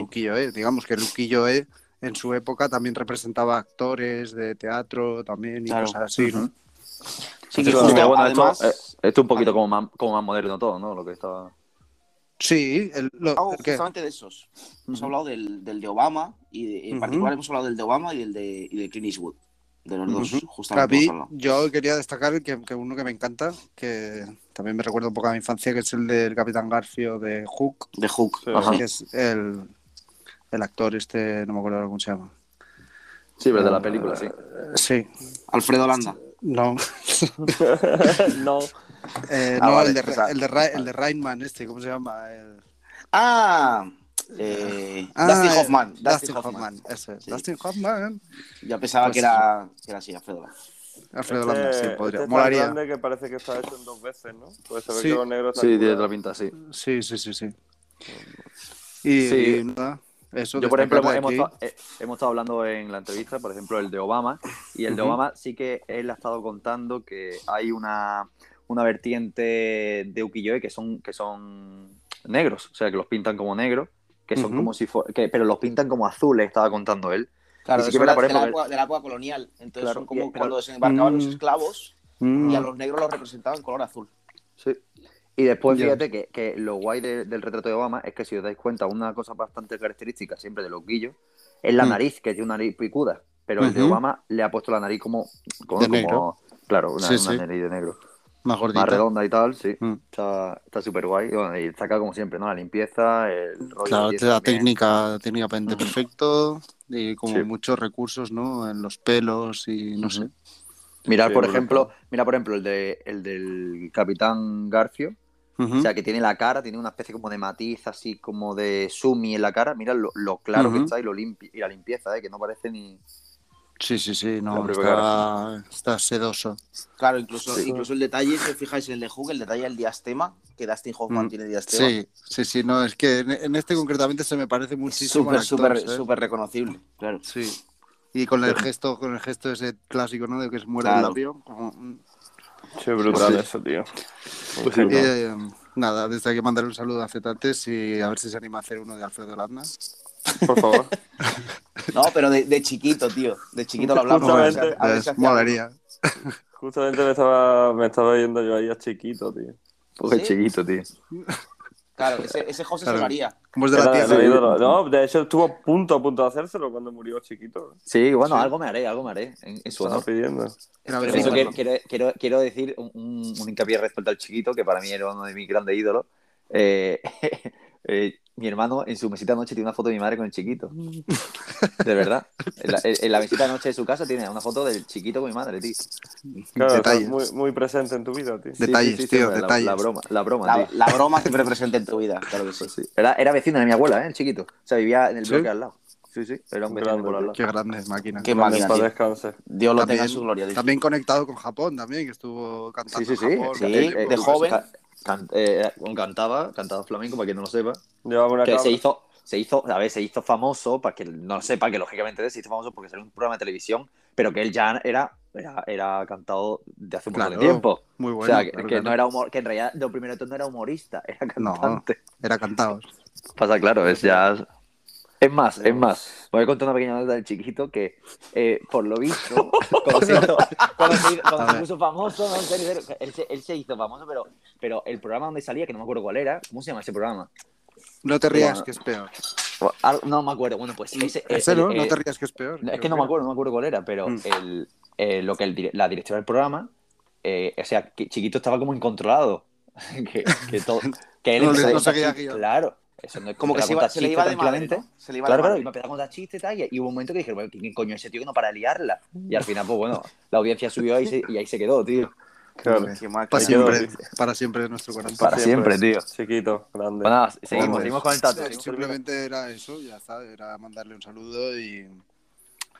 Y Igualmente, ya un está. saludo de mi parte. Sí. Vamos, Sí. chicos. En vamos. segundo lugar, eh, queremos enseñaros este Reaper de Gianluca Fusco, Ujú. que Wow. actualmente trabaja en Ink Immersion Tattoo. eh, Immersion. en- bueno, Ink Immersion. Ink- Ink Immersion, tío. Ink Immersion, tío. Tattoo Roma y en el Modern Classic en Londres.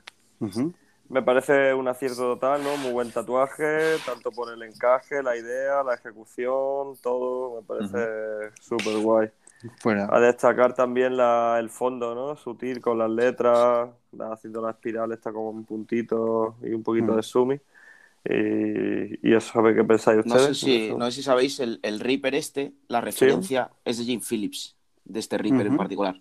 Ajá. Sí, la, de, la que tiene una bola en la mano. Sí, O- es esta, es ese, es- ¿no? es esta la, referencia, sí, de Jim Sí, Phillips. de hecho, Juanera la tenía en un flan antiguo, yo lo tengo en la tienda. Sí, puede ser, sí, pero Sí, la sí. referencia es de Jim Phillips de una tabla de skate. De una tabla de skate. Santa No Cruz. sé, no, sé de quién, no sé de quién es la tabla, pero sí que es de Jim Sí. Phillips. Sí, sí, sí. Sí, Y pues, nada, guay. Yo Pero destacaría vaya. siempre el, el trabajo finísimo de Gianluca.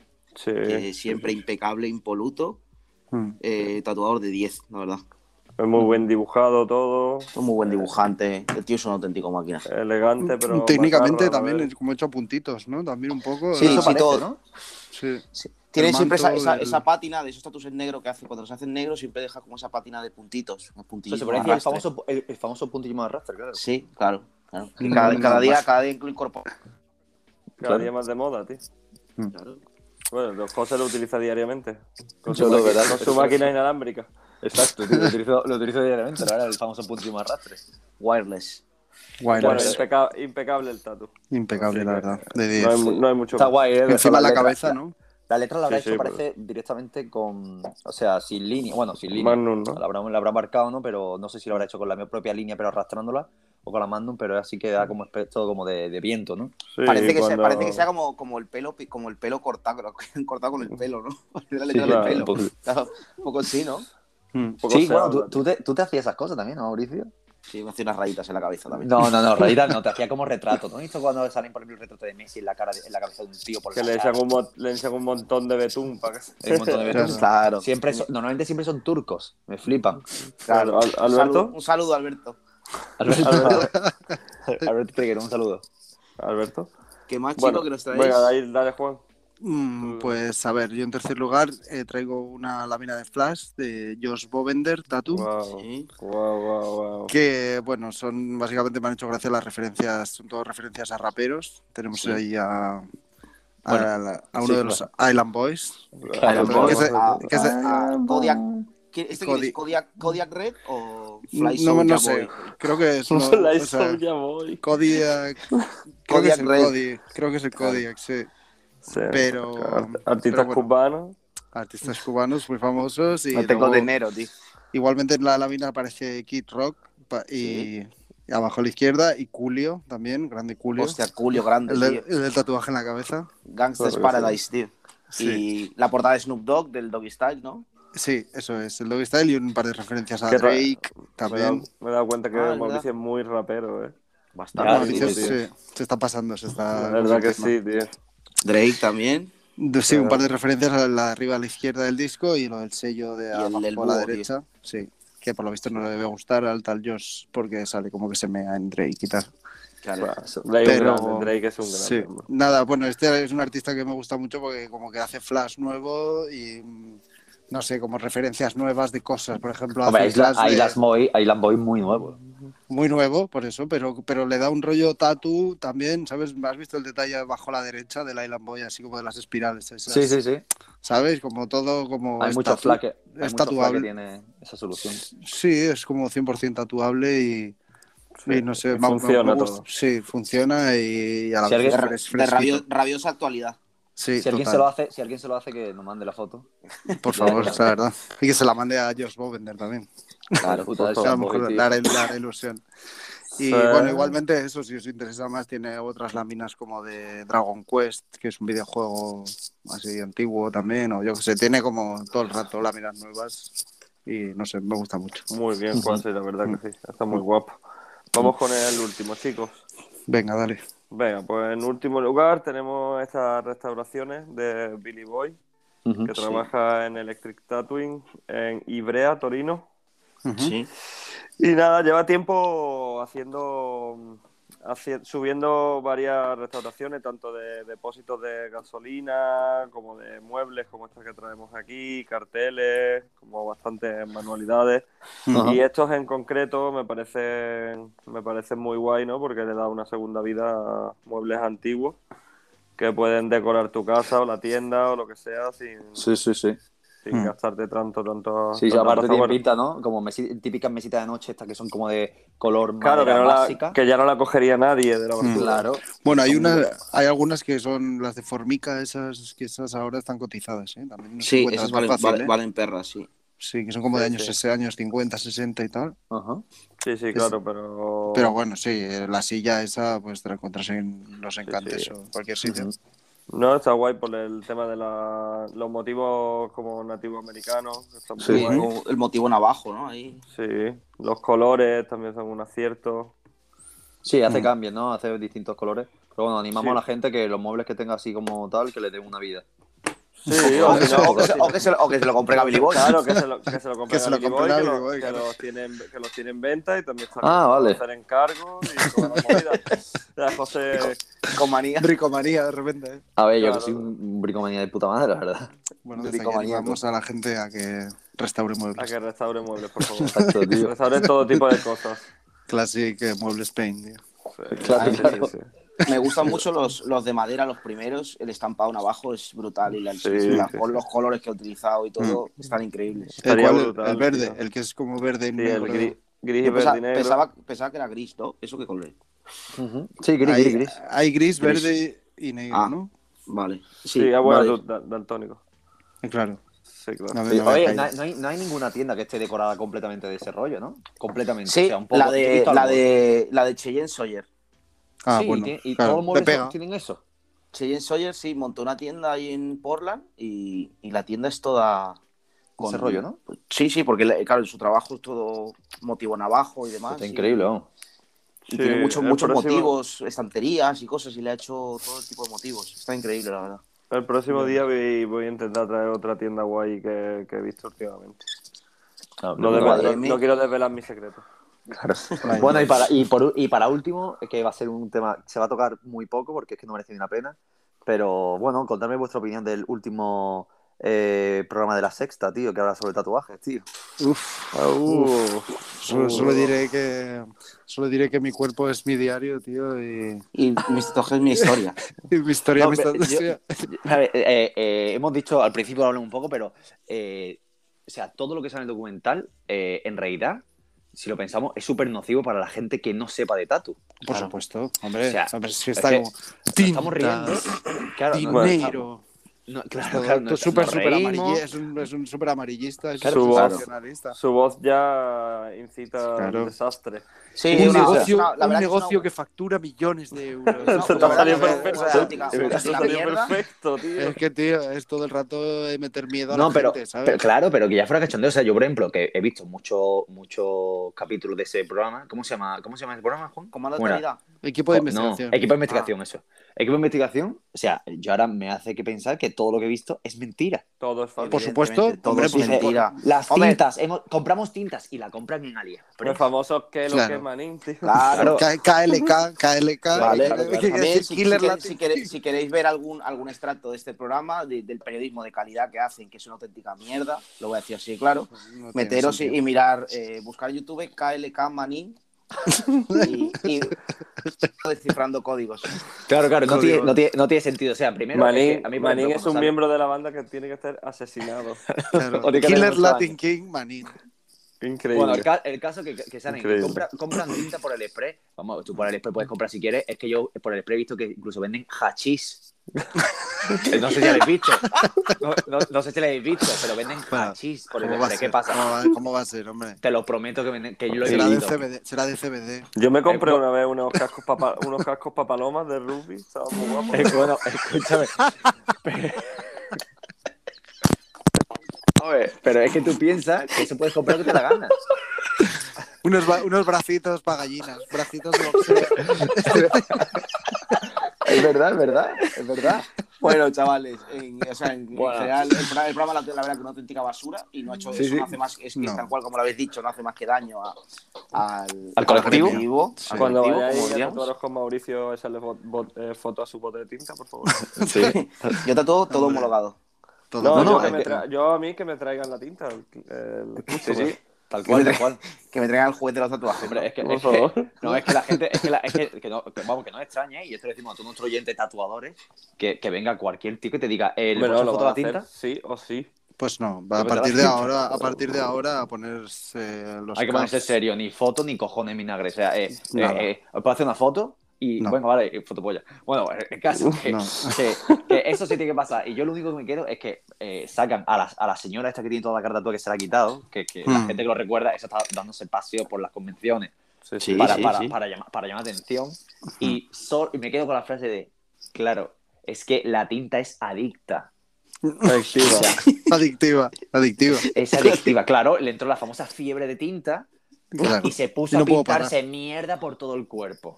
Pues ahí tiene, tío. Cada uno, Y de- tío. Y después también soy muy fan, de, de- los señores esos que están como en un parque Que son como las. Son como las, son como las afectados, de, de- afectados de, ¿Cómo se llama el tatuador? No Dani no sé qué. Ah, sí, sí, sí, sí, no me acuerdo cómo era. Afectado de no sé qué. Y es Pues para que- que, me- Que me- bueno, me- que no te lo pierdas que se sacó su título de tatuador en internet. en internet. Me voy a meter en ese grupo La de universidad, Facebook. la universidad Eh, de internet. En ese grupo de Facebook que pone afectados por el tatuador no sé qué, voy a poner, os merecéis toda la mierda que tenéis, fin, y me voy.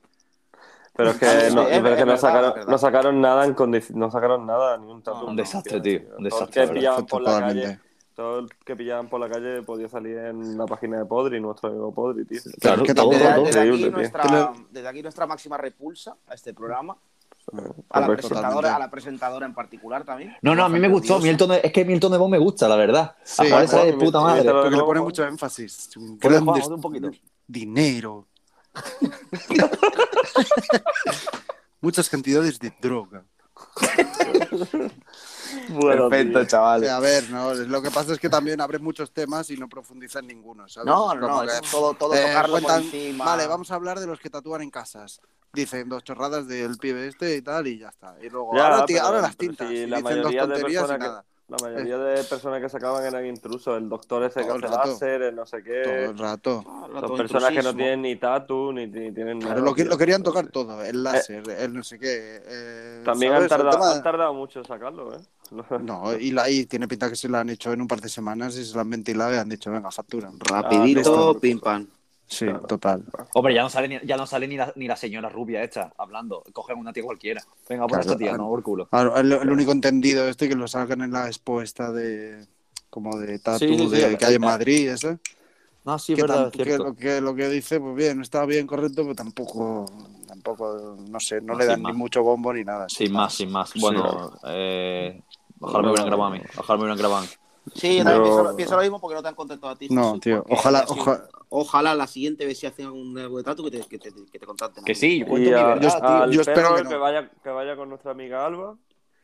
Hombre, si va con Alba está, tío. seguro, si va con Alba seguro, pero yo espero que no, que no, que no te hagan ninguna entrevista, José, porque si no vas a estar insoportable ya. Yo espero, espero que cuentes tu verdad algún día, José. Yo cuento mi verdad, no hay reglas ni límite, tío.